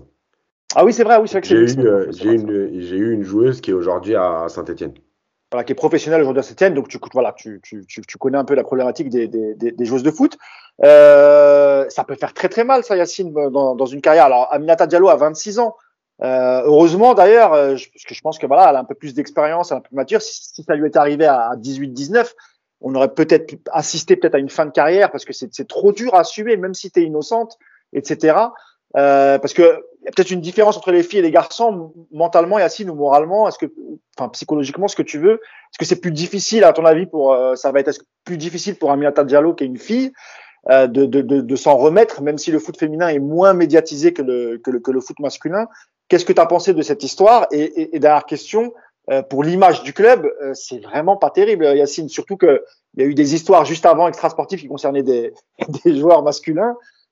PSG a vécu vraiment une quinzaine euh, assez difficile.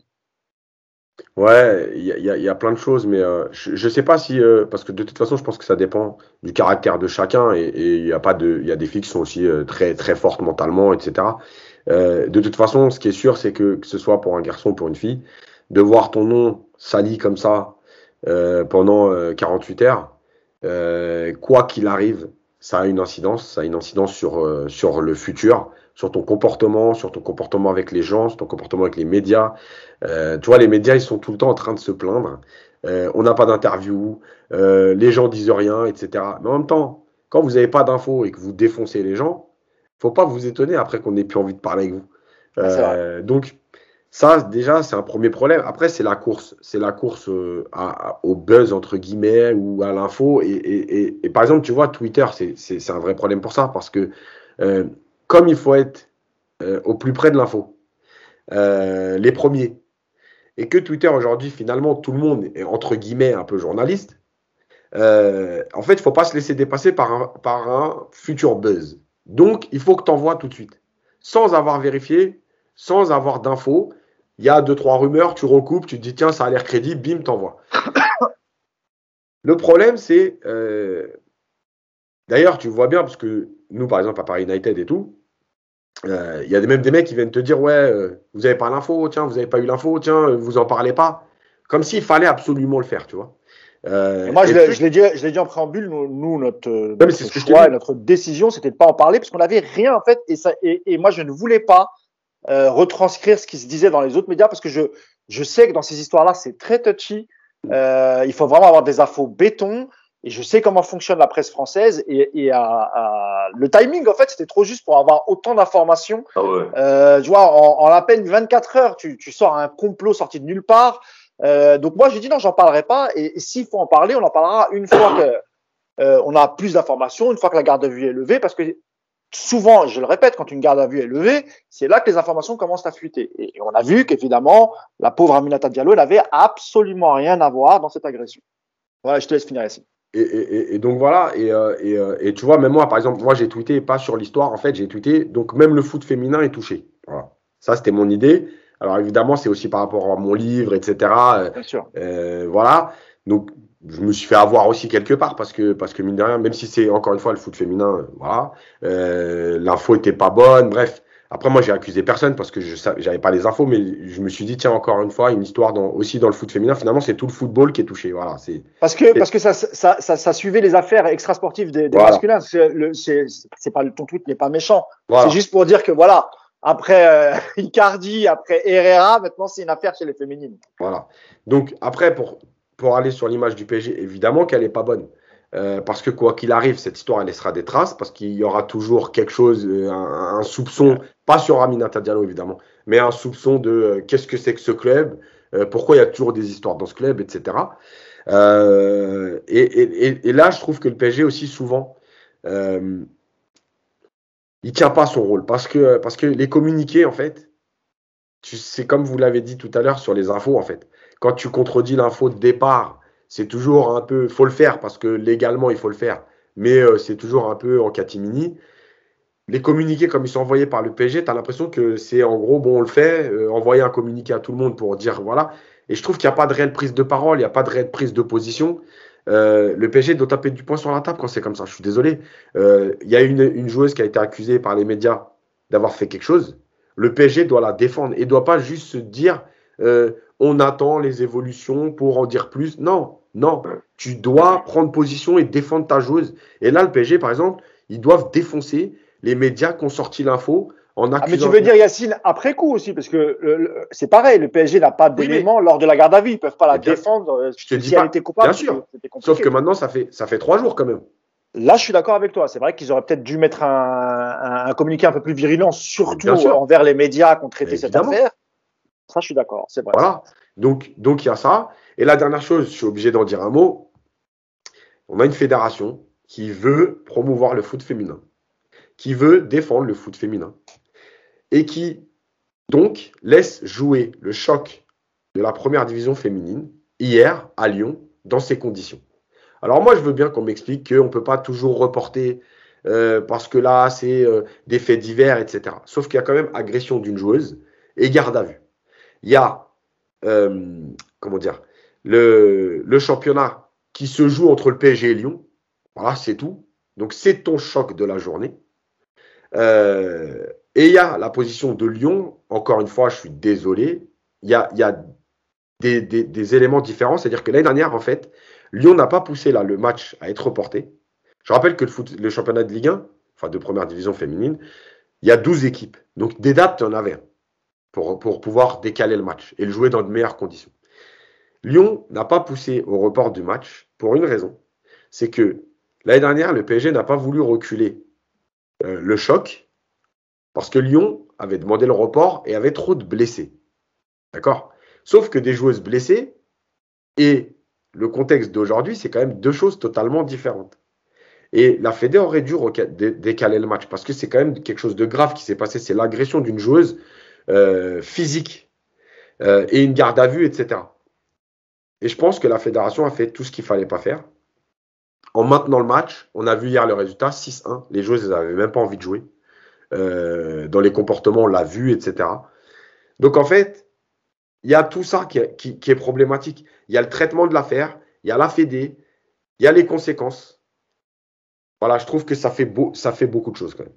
Alors, pour, pour conclure hein, sur ce que tu viens de dire, je pense aussi le fait que euh, on était en casé international. Il y avait une, il y avait un prime time pour un match de D1 féminine et qui plus est les deux meilleures équipes. Et je pense aussi que euh, c'est Canal Plus qui a les droits. Je pense que la ligue vis-à-vis de Canal Plus euh, annuler un match 24 heures ou 48 heures avant une affiche comme ça en prime time sur Canal Plus un dimanche soir. Je pense aussi que c'était très très compliqué. Yacine, peut-être peut-être que si ça avait été un match euh, parce que je crois qu'elle joue le samedi après-midi les, les, les, les mmh. féminines. Mmh. Voilà, je pense que ça, ça, aurait été en plein championnat où le match n'était pas en prime, n'était pas enfin, parce que je crois qu'ils sont diffusés sur euh, Foot Plus. Euh, tout le monde n'a pas Foot Plus évidemment. Donc c'est pour ça que je, avec pense... Hugo au commentaire. Exactement, exactement. Hugo Kapler, euh, qui présente d'habitude le, le, podcast, qui commente les matchs des D1 féminines. C'est vrai. Tu as bien fait de le souligner, ça.